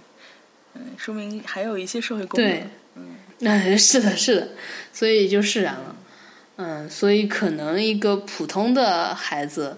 呃，这从首先是第一步，我们就开始分步来，就是出生的时候真的只要健康就可以了。然后以后的事情，我觉得更多的真的是我来影响他，因因为毕竟他是和我和他的爸爸我们一起呃成长，嗯，三个人一起成长。嗯，为什么我觉得说这个爸爸其实是很重要的一部分？就比如你看我爸爸，他多重要。就在我们家这个作为一个教育的一个最主要的一个角色，那我觉得这个爸爸也是，就包括我在，比如说在怀孕的时候，这个爸爸也应该是那种，他就当他自己在怀孕这样一个状态。对，呃，可能我这个要求比较高，但是我确实就是有有，呃，但是我确实就是有这个要求，因为他他自己没有怀孕的话，他不会有这些痛苦。嗯，他也不知道你发生了什么。我是没有办法容忍一个男生，他说你来怀孕，我去工作，我是完全没有办法做到这一点的。那就是，但当然这只只只是我个人了。哎，但是。所以反过来说，其实如果他跟你共同参与了怀孕这个事件的话，是对他来说反而是很有好处的。就很多时候，父亲如果呃，尤其是新当父亲的一个男性，他如果没有参与到这个整个怀孕的过程当中，没有去关心啊，比如说陪着产检，然后关心每一步的发展，那他其实是会有一种被背叛的感觉的。就是在在他的心里是会有一种呃呃妻子跟你们两个人一起在密谋些什么，你们在 共同发展些什么，我被排除在外，我掉队了的感觉。这很多时候会导致之后，比如说你养生养育过程当中缺位的父亲，很多时候就这么来的。啊，我本来就被排除在了这个联盟之外。还有很多就是怀孕期间出轨啊，这种也屡见不鲜，对吧？很多呃。平时好好的，或者是哪怕是前面，嗯呃在一起很久，没怀孕之前也都好好的，但是怀孕期间会有这个问题，就其实他对他心里是一种很大的冲击。那如果他能够参与进来，不管以什么方式，关心的、了解的，然后去掌握知知识的，嗯，或者是有共同体验的，这这都对他来说是有好处的。嗯，Anyway，你继续。对。对，嗯，就是我在想，就是为什么说让他也觉得他自己在怀孕这个事情呢？因为这个事情就是说，呃，没有办法，因为子宫是在我身上。嗯，如果子宫就是男生女生都有的话，这个事情就是另外一个了。就咱们咱们俩商量，呃，这个就事先咱们就商量，是说我出去工作，呃，然后承担这个社会的一些金钱上面方面的压力。你在家怀孕，我们可以商量。但是商量完了之后，那各各做各的，就像做 做一个 project 一样，我觉得没有问题。但是现在这个线死了，女生就只能做这个，那可以。我怀孕的时候，我依然可以去工作。但是你工作的时候，你要当成自己在怀孕，就是你你要想着，啊，这个怀孕是我们俩一起的事情。而且毕竟她是十个月，她从嗯没有开始到那么大。哪怕就是，我觉得一定要找一个。在我看来，哪怕是女同的家庭，就是真的可以做到两个人轮流怀孕这件事情，也必须要另一方在对方怀孕的时候参与其中。嗯，当然，当然，当然。哎，那如果是两个男生呢？那两个男生的话，好像真的只能领养养育这件事情了。嗯，对。有没有 full package？有可能，那比如说有代孕母亲，她可能可以去 呃陪着产检，或者是去体验这些。当然，可能这当中没有一部分就是爱的连接，会有一些不一样。对，对，都是有可能性的。对，就其实这个，嗯，就是父亲吧，父亲和这个妈妈应该是，呃，我们如果有说有一个任务的话，这个任务应该就是除以二的，我觉得是这个样子的。因为后面的我发现啊，现在很多，比如说我我周围的朋友陆续都生孩子了，而且孩子都一两岁、两三岁了，我会发现他们的很多问题都出在怀孕的期间，他觉得自己一个人能扛这个事情，就是所有现在焦虑的，我觉得他们都是这样的，他觉得自己能扛过去这个事情，但其实我告诉你们，你们不可以的，就是你们需要把这个压力需要把你需要不是压力啊，你要告诉你的另一半，嗯，我现在我 I I need I need your help，这种东西你要传达过去，因为男生可能他本来这个这个也不能这么说，我不觉得男生他这个共情能力就差，他可能就是忙了，或者说有的时候，呃，他心里也知道你挺辛苦的，但是他在外面也挺辛苦的，他就呃忽略了这个事情。就主动忽略，比如说回家之前在车上再听个 半个小时时间的歌，这个事情也也是能做得出来的。我我不是说这个帮男生说话啊，我现在我自己一个人住，我下班回来在车上再听个十分钟的歌是没有问题的。就是我家没有任何的这个 chaos 让我去处理。嗯，其实我家也是一个很舒服的一个对我来说舒服的环境，也没有爸妈在这边指手画脚的。我都希望能在车上待个十分钟，可能就在安静的听一会儿，听会儿歌就好。这更别说男生，当他想到工作一天之后，晚上回去，孩子，然后和一个嗯就极度要崩溃的这个妈妈两个人在家，嗯，他如何处理那样的环境？就是怎么达到那样一个状态的？我觉得是之前的一些工作，就是两个人没有沟通，嗯，这个孕妇觉得自己能扛，然后男生也呃有意无意的去忽略这个东西，这个雪球肯定是会越积越大的。对，很多我遇到的产产后抑郁的产妇啊，也是差不多是这样的问题，因为当她全神贯注的不要求外。无任何帮助的情况下，独立去完成这件事情。当这件事情完成，是孩子生下来之后，他会觉得有一种更大的无意义感。他没有会觉得这是一个新的阶段开始，是两个人共同阶段开始，而是觉得是自己意义的终结。那这个就。嗯，比较攻击性就比较向内了，这是一方面。还有就是，呃，其实父亲在孩子养育过程当中，如果参与的话，他的功效是很大的。嗯，一般来说，孩子都会汇报说，那母亲更多的是温暖啊、抱持啊、安全啊，会给我的情绪脱毒啊。比如说用一些，呃，小孩子会说的啊，抱抱啊，这种叠词啊，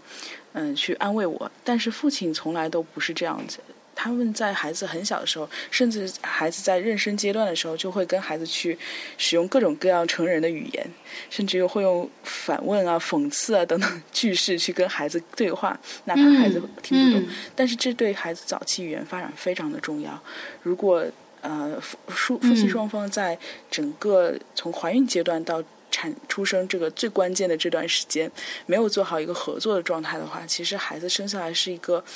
嗯。面对了一个抑郁的养育者，面对了一个呃否认的养育者，那这是一个很可怕的情境。对，你这个这段话让我想起来，我爸，我爸就是跟我妈他们俩在交流嘛，嗯，或者甚至和其他人交流的时候，都会说他觉得我妈妈给我起的很多小名字很搞笑，大概有这样一个场景。然后我当时就会就会想说。好像有哪些东西不一样，我到现在还能记得，我爸就一个一个数我妈给我起的那些小名，就那样的一个场景，确实就是这个爸爸好像觉得这个妈妈很很奇怪，说一些低幼的这些话。是的。爸爸就不会这么说，就是这样。爸爸还会反复：“哟，我今天穿漂亮了嘛？对吧？”你就能知道哦，其实别人说这句话的时候不是在表扬你，等等啊。就举个例子，其实嗯，对，父亲对孩子的语言发展非常重要。嗯，那有没有可能就是自己过嘛？就一个人过？我觉得，如果或者说就是叫什么不生孩子。啊，两个人一起过，我觉得都都是 OK 的。但是如果说要生孩子，呃，我的想法一定要给他找一个比较合适的爸爸。就是如果生孩子这个事情是一个必须的话，嗯，我觉得一定要给他找一个合适的爸爸。嗯，这里面我还想分享一个比较极端的案例，就是我们当时犯罪心理学的老师分享的一个案例。案例听起来比较惊悚啊，但其实也没有那么惊悚。他是讲的是一个极端女权主义的一个母亲，她呢是完全什么叫极端 女极端女权呢？就是这个母亲有这样的思想，她认为怀孕生小孩这件事情，我不想介入任何男性的力量，我也不想让任何男性出现在我的生命和养育过程中。啊，这是他的想法，是觉得我是有完全独自能量去去生养和养育的。于是呢，他就他说我想要孩子怎么办呢？他就去酒吧胡乱的跟一个人发生了一夜情，他也并没有告诉这个人，他而且他知道这个人第二天就要离开这个国家，啊，意思就是。完全不想跟这个人有任何关系，然后回来之后呢，她发现自己就怀孕了。怀孕之后，她挺高兴的，就准备把这个孩子生下来独自养育。结果这个孩子其实，嗯，一方面他继承了这个母亲这种非常独立叛逆的这种个性，嗯，本身就是一个很难养的孩子，嗯，气质各种类型方面都比较暴躁。另一方面，他其实承受了母亲一个人养育的时候的所有的焦虑，就。这个孩他这他发现这个医生发现这个孩子很小很小就开始说脏话，而且是说脏话说到六到就是成年人都比不上的那种，而且呃很容易会去发生攻击和愤怒，因为他发现这个母亲在养育孩子的时候，因为经常感到无力感，但是又想要克服这种无力感，觉得自己可以坚持下去，于是他就找了最有力的情绪就是愤怒去抱怨啊。然后让自己挺过来，而不是像正常母亲可能会觉得无力的时候可能会哭啊，或者会求助啊，他不会，他就去愤怒，而这部分愤怒就直接带给了孩子，于是这个孩子就从小就是一个小太保的状态，就是呃非常叛逆、非常难养、非常暴力和粗口啊，直到跟这个医生工作了好几年之后，才慢慢的建立了一个相对安全的像小孩子一样的这个。呃，行为模式。当然，因为这个孩子还好，送来的比较早嘛，几几岁，三四岁就送来了，就整个后面发展还可以。但是，而且这母亲也慢慢意识到自己的这个这个问题也需要被解决。所以，我觉得就是，呃，也许真的有可以独立养育的人，但但自己完全没有办法有这个自信的时候，最好不要轻易尝试独立养育。嗯。最好是能有一个合适的父亲。当然了，有的时候也是会出现这种情况，就是有一个有毒的父亲在，还不如没有父亲。嗯，这个要配合。这个就给我们这这期节目的男性听众提出了一个更大的、更大的要求。嗯，不仅是要在怀孕过程中五五开的参与，还要考虑一下自己处处的言行是不是能成为一个合格的父亲。嗯，嗯，我觉得就是听 Bad Coffee，包括 Full of Mind 的，就是男性听众啊。呃，首先第一个想法就是是一定不对的。先说什么是不对的，就一定不对的，就是说啊，这个孩子就是呃女生来养，就是是你的活，然后我只要把家庭的，比如说收入搞好，比如说我给你买房子，嗯，买车。嗯，让你更舒服的这个去产检，呃，其实都不能代替你陪伴这个妈妈去产检，这肯定是不能陪，不能不能代替的啊！我我的，我觉得是这个样子。嗯，这个就好像咱们用程序员能听得懂的话吧，就是就是有个项目，嗯，开源社区，然后咱们 get involved 的这种感觉。但是现在这个项目是你和你老婆两个人来做，那有可能，可有可能你老婆是做这个开源，就是在 GitHub 上面建了一个项目，然后你觉得你对它感兴趣，或者哪怕这两个项目，这这这更合理的应该是这个项目是你们俩一起共同呃想出来的，然后就只有你们两个人能把它做好。那当然，呃，又有不同的是说这是一个生命。呃，这个你你你可以这个项目不做了，你就不做了。但是这个人，呃，他是需要让最起码的是能够独立的在这个社会上生存下来的。嗯，那为了这个最低的一个期望的目标，你们能够做的什么？那从最一开始就是你能够做的，你陪他去做产检，就好像如果男子宫在男生身上，我也会培训陪这个男生去做产检一样。我觉得我我我我能，我经常真的是换位思考。我想想，我是男生我会怎么样？我想想，我我不要想我是女生我也会怎么样？就这种反复的来想，我能够把他们能够说到的借口，我都给他们断掉，就是做这样一个事情。然后另外对自己，我觉得就是真的金钱这个方面的压力，真的不是最重要的。我看过有很多很多很有呃这个赚钱能力的男生，但他们，我觉得家庭真的在我看来没有那种家庭感，啊，没有一家人。他们站出来，就是你一看你就知道，这不像一家人。这个一家人，各个就是灵魂是没有在一起的这种感觉。呃，我我我觉得我是能感觉出来的。但是相反，有一些家庭，他一整个出来，这家人一家人的气质都是一样，然后这一家人就是有一种凝结住、凝结着的东西在，能能被看见，这是不一样的。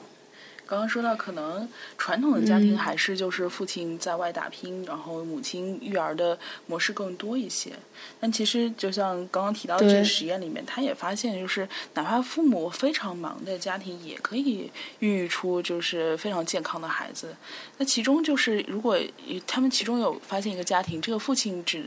因为要在外面接很多份工，可能每天就只有晚饭的那一个小时，嗯，可以跟呃家人好好在一起。然后他母母亲和父亲就非常好的利用了这一个小时。首先，这个一个小时雷打不动，就是每天都固定在这个时间，就是非常强的稳定性。另外，这一个小时的时候，父亲会非常乐意的去倾听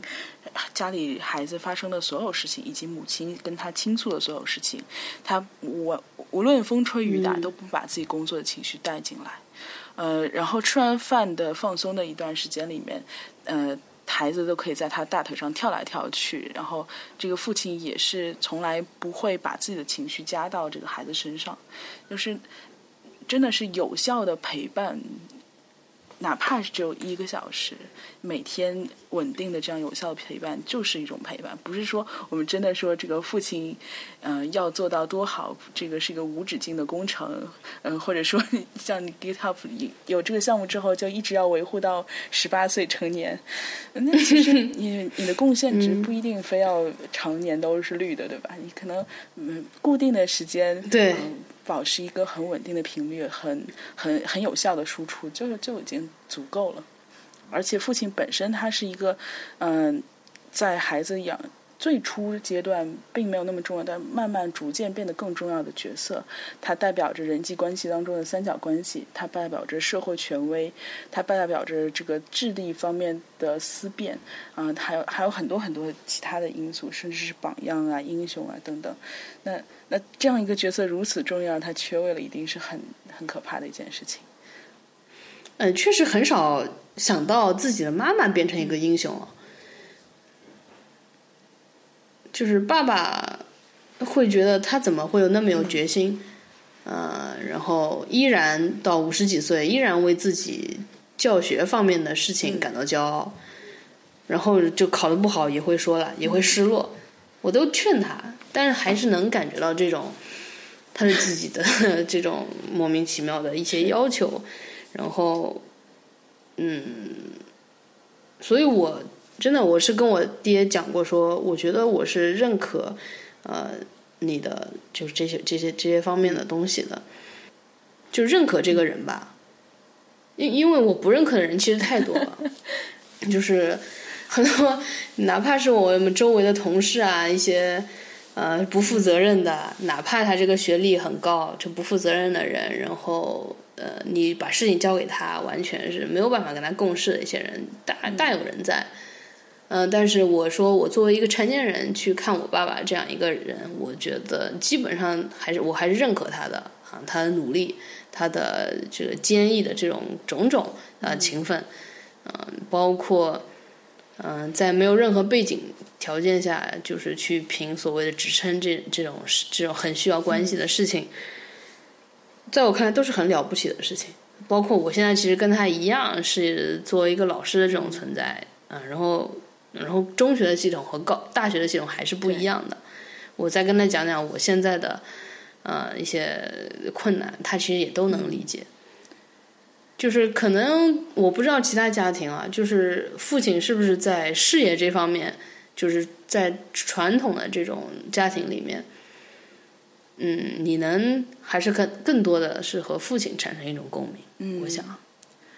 对，这个可能跟家庭结构然后关系。然后有一个是可能带有一些社会性的因素，就是之前呃有个讲女性心理学的老师曾经说过，就说如果一个女性她在事业上过于成功，比如她是一个女的领导、女的上司、老板，然后她她会怎么样平衡自己成人生和自己的性别认同呢？其实她会。大部分时候，这样的人会比较冲突。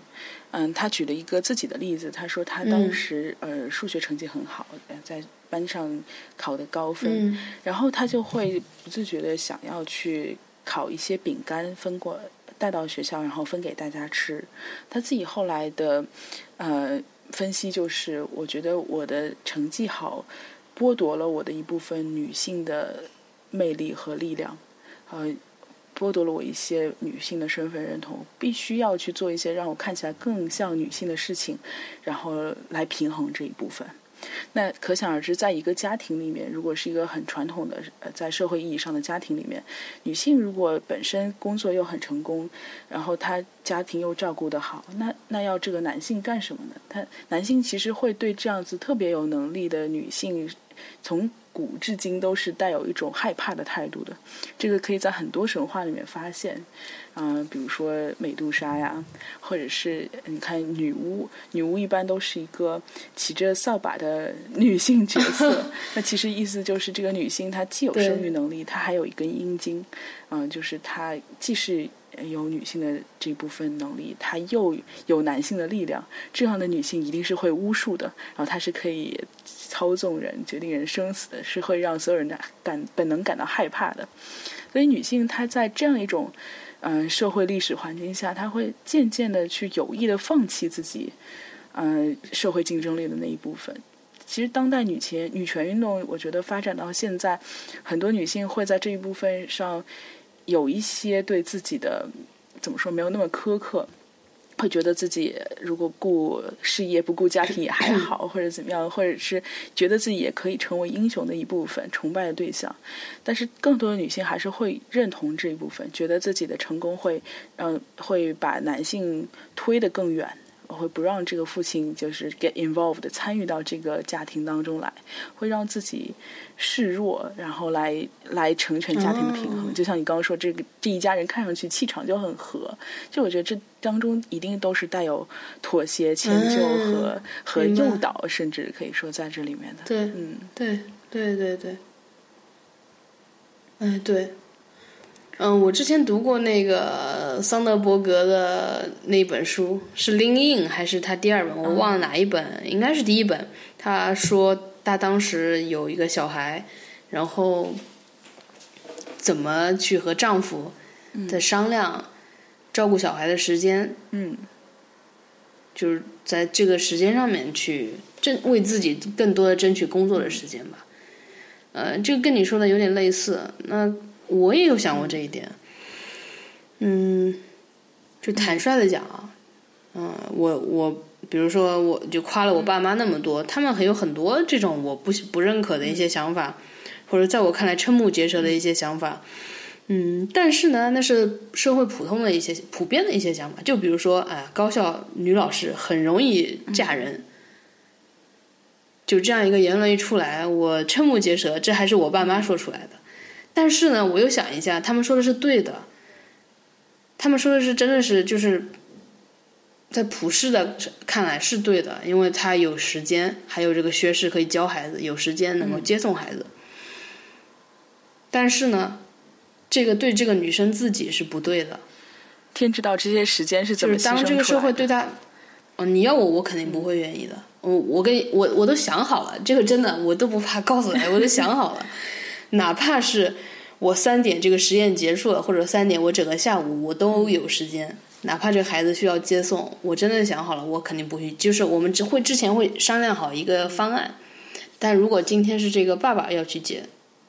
我是绝对不会去说哇，我今天有时间，我就会脱学出来让给你。你哪怕不去开这个会，你都要去接孩子。啊，这个是一个 commitment 对我来说，倒不是谁有时间谁去的问题，就是我们都要做出牺牲，做出妥协。呃，哪怕我那个时候我是一个嗯没有什么认真的事情的时间，你是一个非常紧急的开的会，那我就需要你自己在孩子和这个会里面做出妥协。我觉得需要一次次的这种呃决定呃这种决策啊这种 action 呃让你去认识到什么是对你来说是最重要的事情，嗯，真的有可能不是你的会议是最重要的，当然也有可能是你的会议最重要，那这就是个人决策了。这个每一次的选择都是他自己会思考，嗯，然后这这种都是需要练习的，从一开始就是。然后我觉得作为女性，她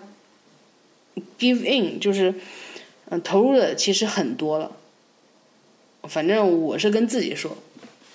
就其他人管不着。很多妈妈她就是很善良的，这个善良就是牺牲，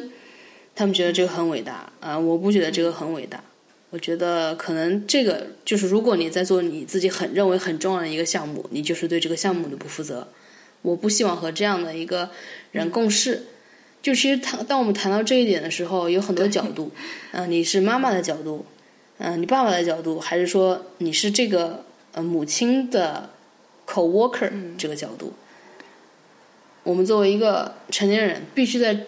众多角色里面去找一个平衡点，找出适合你自己、最适合你自己又不让自己委屈的这样一个地方。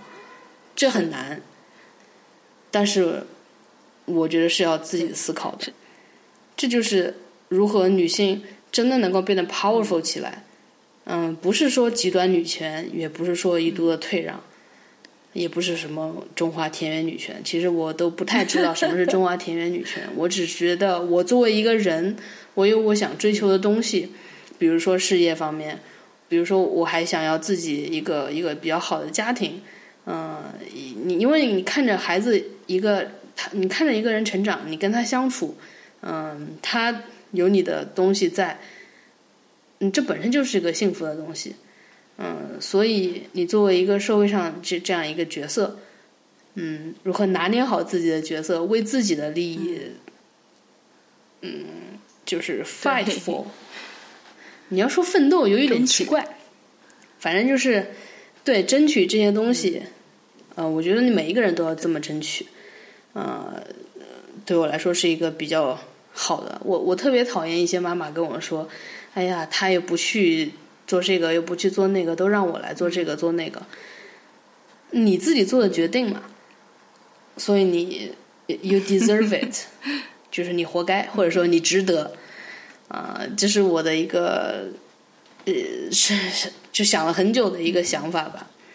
嗯，心软这个事情不存在的，我觉得。嗯。反正对我来说是这个样子哦。但是对于大部分妈妈或者说女性来说，她不不足够有这样的一个有我跟我一样的这个特点吧？我觉得，对，嗯，那你呢？你觉得就是这个，只要说到是女性的一个，就是个就这么职场女性。普遍遇到的一个问题，我觉得咱们今天谈这个话题是肯定绕不开这个话题的，嗯，但我觉得这归根结底还是变成了一个女性自我照料的问题，嗯。甚至是任何一个人的自我照料的问题，你首先要把自己照顾好了，自己过得舒服了，你才可以让自己身边的人感受到生活的舒适感。呃，如果一个母亲一直一味的牺牲自己，或者是完全没有力量呃去说到做到，或者是完全顺从的一个状态，那她的攻击性去哪儿了呢？如果她攻击性朝向自己，那么孩子就会面对一个抑郁的母亲，没有办法对他的情绪做到饱满的回应，那这个孩子一样是有心理问题的。如果他的攻击性朝朝外，那他就变成了一个祥林嫂一样的母亲，天天在抱怨啊，或者在跟这个人呃欲取欲求，从侧面上跟这个人欲取欲求。那其实也是一个更糟糕的状态。那孩子会觉得我恐惧这个母亲，我又离不开这个母亲，会有种施虐的感觉。那总之这两方面，如果你攻击性没有。很正常、健康的释放的话，这两方面对孩子都是很差的。那唯一的办法就是你先要把自己照顾好。如果真的不是想做的事情，不要勉强啊。知道什么时候需要利用到自己的权利去说不，需要利用到自己权利说啊。今天我们说好的谁谁去轮值这件事情，嗯，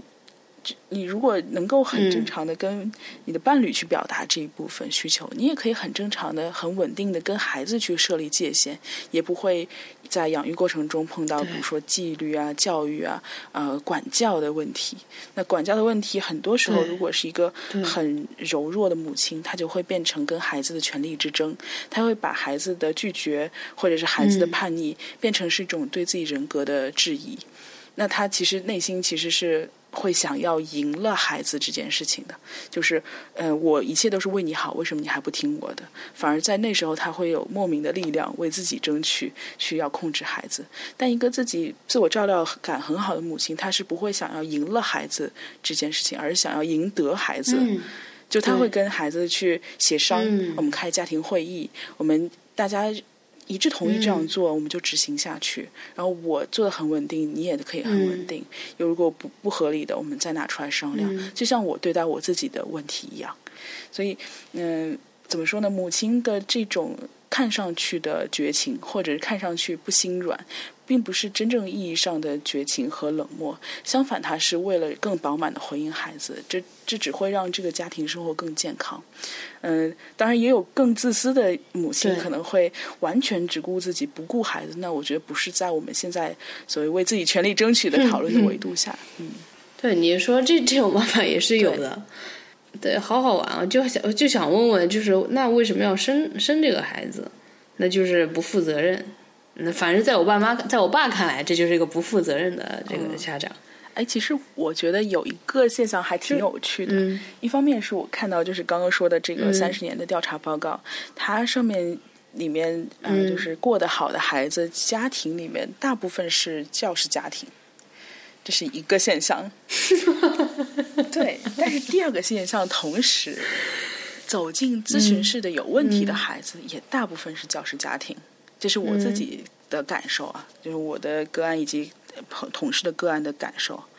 啊，但我觉得这里面有可能有一个逻辑的问题，就是，呃，可能是教师家庭更容易敏感的发现孩子不正常，因为他有更大长模的孩子去比较，所以他会很敏感的发现孩子在这个时间点做这个事情可能是要去看心理医生，导致教师家庭的人走进心理医生，呃，走进心理咨询室的比例会高。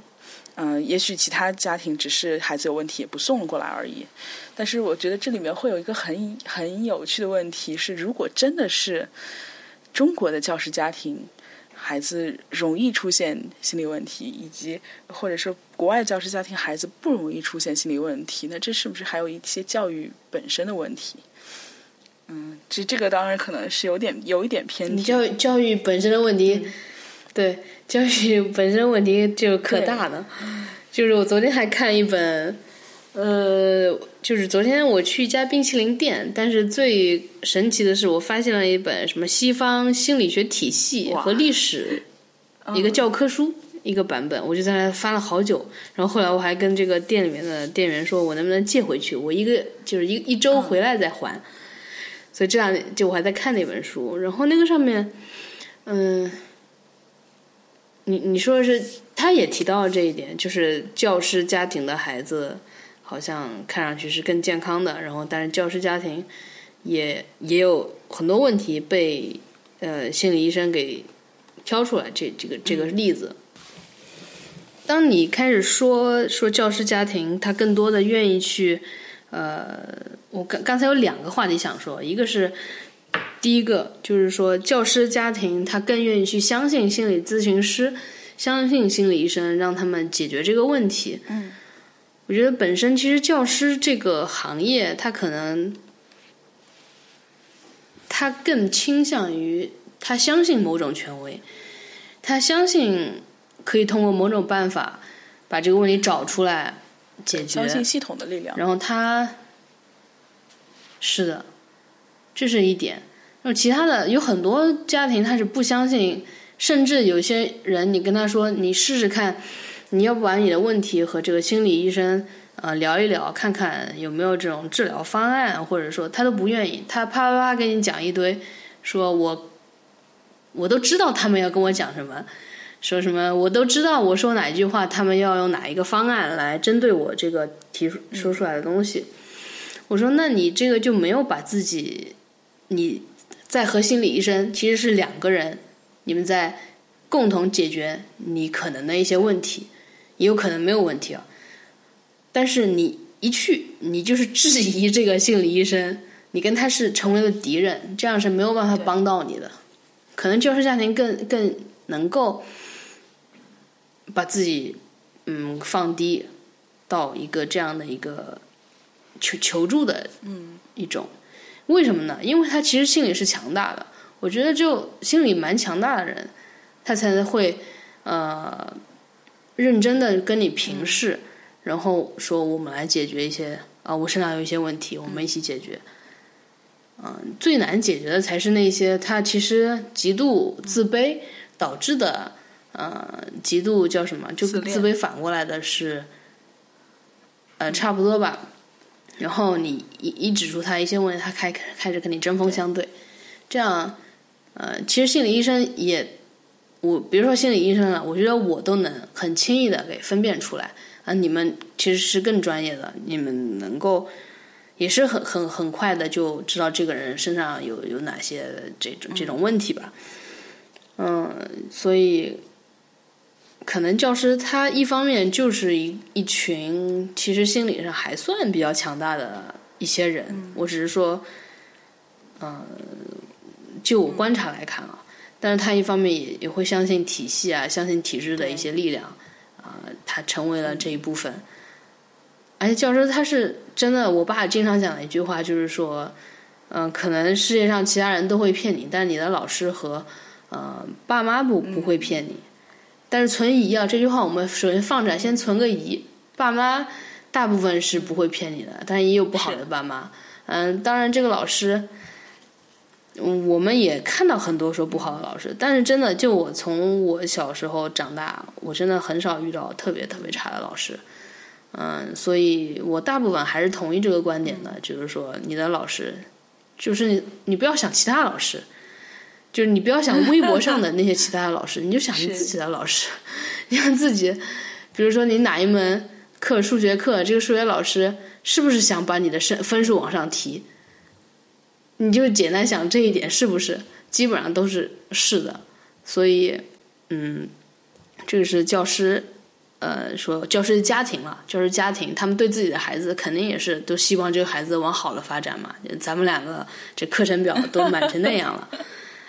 就是不一定好，但是他们真的是努力了，对就是这个，嗯，对吧？嗯我碰到的这个，然后第二点是说教育的这个问题，啊，我嗯，你说，我碰到的教教师家庭的孩子有问题的，主要还是在，就是嗯，我觉得这个跟中国教师的超我太严格也有关系，就是超我超我太严严格，就是他的道德感太强。其实你在西方国家，你会看到教师他可以是一个嬉皮士。OK 他可以是呃抽大麻，就是他没有对教师的这个形象的嗯。超我要求那么、对。那么强。但是在中国，尤其可能在我们那个年代，或者在我们早期早在我们以前的年代，现在可能好一些了，就是对教师的这个整个人格上面的要求是类似于完美的。你是人民教师啊，你是这个国祖国的园丁，就这样子的一个其实拔高，可能跟有些教师本身内心是有内在冲突的。就我遇到的问题都是这个，呃，父母是教师的，呃，超我太强，然后他无法容忍自己的孩子有任何的一点缺陷。嗯，然后他就会以一种完美主义甚至高压的态度去去面对自己的孩子，而而这种完美主义就是对自己的强迫，变相的加大了对孩子的强迫上面，所以我说才可能会是带有一些体制上的问题，就是指这一部分，就是教师他本身没有接受自己人格上面的阴影，然后他发现孩子替他表达了这部分阴影之后，他同样没有办法接受，嗯，很多是这个问题。哦，这个我太有发言权了。这个我其实很很大一部分程度我就是这样的。嗯，首先我爸他一个口头禅，尤其是在外跟外面人说的时候，他就会说我是一个老师，所以足以你你可以看见他对自己其实要求有多高。他任何事情就是他说我不会骗你的，我是一个老师。然后后来我大了，我成年了之后，我就跟他说：“爸，这老师也有可能自己会骗人的，你不要用这个来来告诉人家，社会上人不信的。”这是我后来成年了告诉他，但是他确实对我的整个，比如说在成绩分数上的要求是非常非常严格的。就是你要说是个受害者，我都能容忍，就就我觉得都都可以，呃，就是就都能承认这一点。嗯，就是小时候就比如说哪怕错一条题目，嗯，都可不敢让他知道了，就让他知道就是一顿揍。就这种情况，嗯，但就很奇怪的就是，他仅仅是在分数这个方面对我有这这等严厉的要求，嗯，反正我一直都是觉得还是有一定一定问题在的，我只是说，嗯，没有也没有把它太当成一回事，因为毕竟题目做错了。那肯定是有一方面的问题，要不然就是我粗心了，要不然就是这个知识点没有掌握好。那我能不能下一次就是不要粗心，然后不要把这个呃，就就把这个知识点给巩固好不就行了嘛？呃，大概是这样的，只是说这个教育的方法，嗯，在我身上还是比较 惨痛的、惨烈的。嗯，不过我自己就是能能能放过自己，所以我觉得还好。这就很看孩子。然后孩子必须不是一个那么钻牛角尖的嗯，对。对，或者说，嗯，他这个我爸真的是只是方法有问题，但是我能明显的感觉到，呃，自己是被爱着的。嗯，反正还是挺明显的。嗯，但是当时被打那个时候疼还是真的特别疼。嗯，所以这是也是我自己的很多一一些矛盾冲突的点吧，但是现在都都就是很能很正常的能够提起来这些东西。然后你刚才其实我想说的是，你说教育中国的教育这个问题，嗯，它影响它它确实是，它这个结构它就是说好像把呃这种信息知识的获取和你人的一个成长，它有一些些对脱离。它它它有一些脱离，比如说咱们就正常到十小十小几岁就开始早恋了，呃，明显的就是初中的时候你确实有那种喜欢别人的感觉，但是他就很神奇，就跟你说禁止早恋，对，然后你有的时候越禁止，你越让孩子觉得说这好像是一个神奇的东西，想看看，那好奇心很强嘛，嗯。它不是一个人正常自然的发展，就不像在那种草原上自然而然长大的孩子，他就是被一种组织架构。我觉得我们都是所有人，中国的孩子长大的孩子，包括美国，应该也是这样的，只是说程度和方法的不同，就还挺奇怪的。我不知道心理学上怎么去看这个事情啊，就是你把他获取知识成为社会的一部分，适应了社会这个一个维度。还有一个就是人自然生长，随着不同的就是生理的发展，和心理的发展这几个维度。哇，这个真的是，我觉得我们可以再开一期博客讲这个问题。但是，嗯，简单来说吧，就是心理学有专门的心心理发展阶段论，也有这个每个成长阶段的心理议题这样一些研究。嗯，总的来说。心理学本身会认为，适应社会的行为发展和适应年龄的行为发展，就意味着心理成熟，所以他才人才是一个要不断学习、不断适应社会、哺乳期最长的一种哺乳动物，就是因为这个道理。但是大部分的人的心理年龄都是滞后的，尤其在现在这个社会越来越明显。嗯，因为你学习的知识越多，意味着你其实自自然而然那种生命的激情的力量，其实是被压制的越多的。不是所有人都在十几岁的时候是对 building，你要不停拼命学习的。很多人不是这样的，但是为了要做到适应社会，你必须要经历这样一个脱节式的成长，你一定会有心理冲突。这种心理冲突出现的时候，很多像现在孩子逃学、厌学。网瘾等等这种问题，但其实就是回到了一个更小的孩子的时候状态，那种心理状态对他来说才是安全的。对，这又是一个另外的问题了，就是怎么样才能平衡这个，嗯，知识性的养育和心理成长自然而然的人性发育的问题。哎，这个我觉得这一期肯定是讲不完。嗯，对，当然当然，这个我们只只是从这个教师家庭 衍生开去。对，哎呀，教师家庭真的是都是共鸣。我这个外婆也是一个老师，也是老师。对，我外婆也是老师。就到现在也是还在就是处理家庭的一些事务上，都快就八十好几了，快九十了，还是在他们我我呃，就像你说的，应该是可以成为智慧老人那样的，但是他们始终还差那么一点点，就差那么一点点，还没有变成智慧老人。也希望他们还是有所成长吧。虽然八十几岁了，我我是觉得每个人不同阶段有自己的成长，他只有自己能够。嗯，去了解到这个事情，所以我一般也不会劝他们说：“哎呀，这个别管，那个别管。”我不会的，就是他爱管就管。我一直这这个这个态度。嗯，然后抚养孩子确实真的，呃，在我看来是一个整个家庭的问题哦，就是事情。嗯，因为自然的情况不就是这样的吗？就最自然的一个情况，它就是呃这样一个结构。所以我会觉得说，嗯，他原来怎么样的，就就只只是我们现在，嗯，你单身妈妈，你可以，你借助很多，呃，什么外卖小哥，呃，这个快递小哥，这个搬运工，解放了你，解放了你这个体力上的，嗯，一些，嗯，东西，然后你赚钱的能力，嗯，也越来越强了，你自己的能力越来越强，你确实可以单独抚养，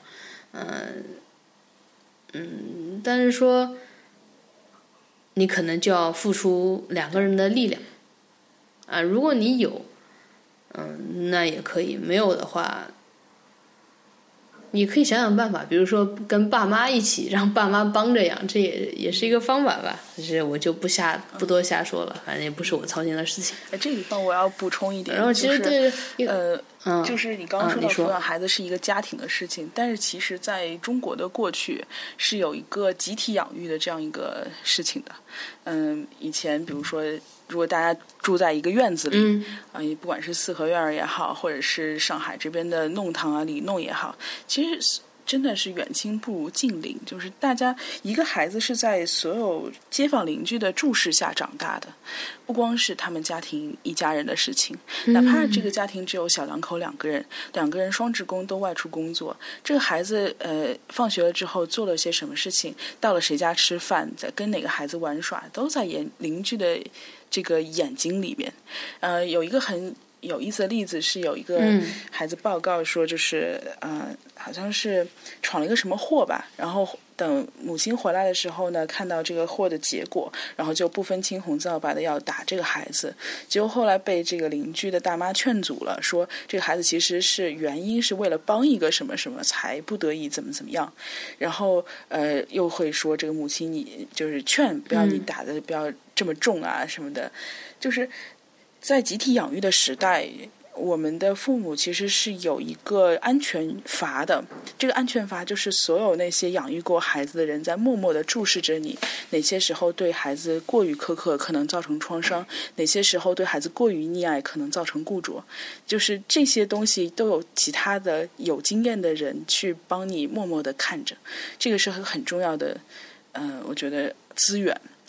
但是现在的。情况是我们都独门独户的，你可能邻居都不认识，都不认识。然后就是认识，也不可能家每家每户隐私那么好，你也不可能说看着张家李家的这些家庭的私事。嗯，然后就现在又发展出来，就是很常见的隔代养育的问题。就隔代养育没有集体养育好的点，就在于隔代养育它是一种过于亲密的养育，就是呃。就是祖父母一辈会认为自己有这个抚养孩子和教育孩子的一切权利，他甚至是在跟自己的孩子争夺这些权利，而且他会过于的对这些孩子好，在补偿自己年轻时候没有做到的某些方面。但是集体养育就不会，呃，大部分的人都是站在一个一定的距离的层面上去看待这件事情，很很可能他就不会出现。嗯自己情感的过度卷入，反而是这种距离感反而是适合孩子生长的。就是我们看到更多的孩子是在一个溺爱的环境中窒息，而不是一个孩子在一个自由环境中，呃，让自己生命力自然绽放。就是事实上，一个距离感本身对于这个生命力绽放是很重要的，而隔代养育很多时候会让这一点失去了。对，所以这个还是。中立不中立，对，而且还加大了私货，是不是还有这种权力的竞争的问题？嗯，对，所以可能抚养孩子是一个家庭的事，但是嗯，这个对我之前应该是一个呃更大维度的事情。如果现在没有这个。集体养育这件事情的话，社会或者说更大范围的，对对对，比如说老师或者夏令营或者其他的朋辈这样参与的事情，而不光是这一家人的事。对对对，夏令营。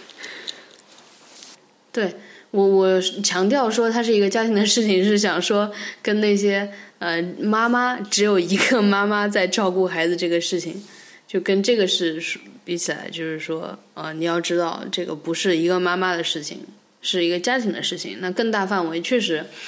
我之前就想过，呃，这个孩子他有可能一个孩子是我的，那他肯定有我身上的一些特点，但是我更希望他能多看看这世界上有很多人，这很多人身上有很多优点和缺点，你可以看看那些优点，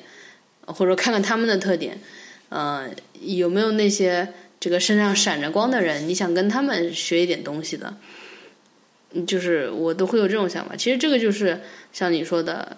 其实应该是，呃，比如说老师，他觉得某个老师好，他觉得哪个同学比较优秀，他大了觉得哪个同事比较优秀，然后他他生命里有这样一个呃 leader 在，他能找到那样叫 role role model 这样一个角色，他可能会换，一直会换，但是都有那么一个人，呃，像一个是什么 guiding star 一样。啊，让他向前，这种东西是可能是我已经做不到了。对啊，我做不到变成他的这个人生的一个他自己真正心目中有一个英雄，那可能不是我，啊，可能是别的特别特别厉害的谁，或者说不厉害的谁，是他觉得厉害就行。呃，这样的话，其实对他真的就是成为一个很好的，我在我看来很不错的一个一个年轻人了。嗯。嗯，对，现代心理学也慢慢的把这个母婴关系慢慢变成呃这个养养育者与孩子的关系，所以这个养育者的范围就更大了，不光是父亲、母亲、家人，甚至还有社会上的各种参与到孩子养育过程当中的人。嗯，明白。哇，这有所收获，对对对。好，其实。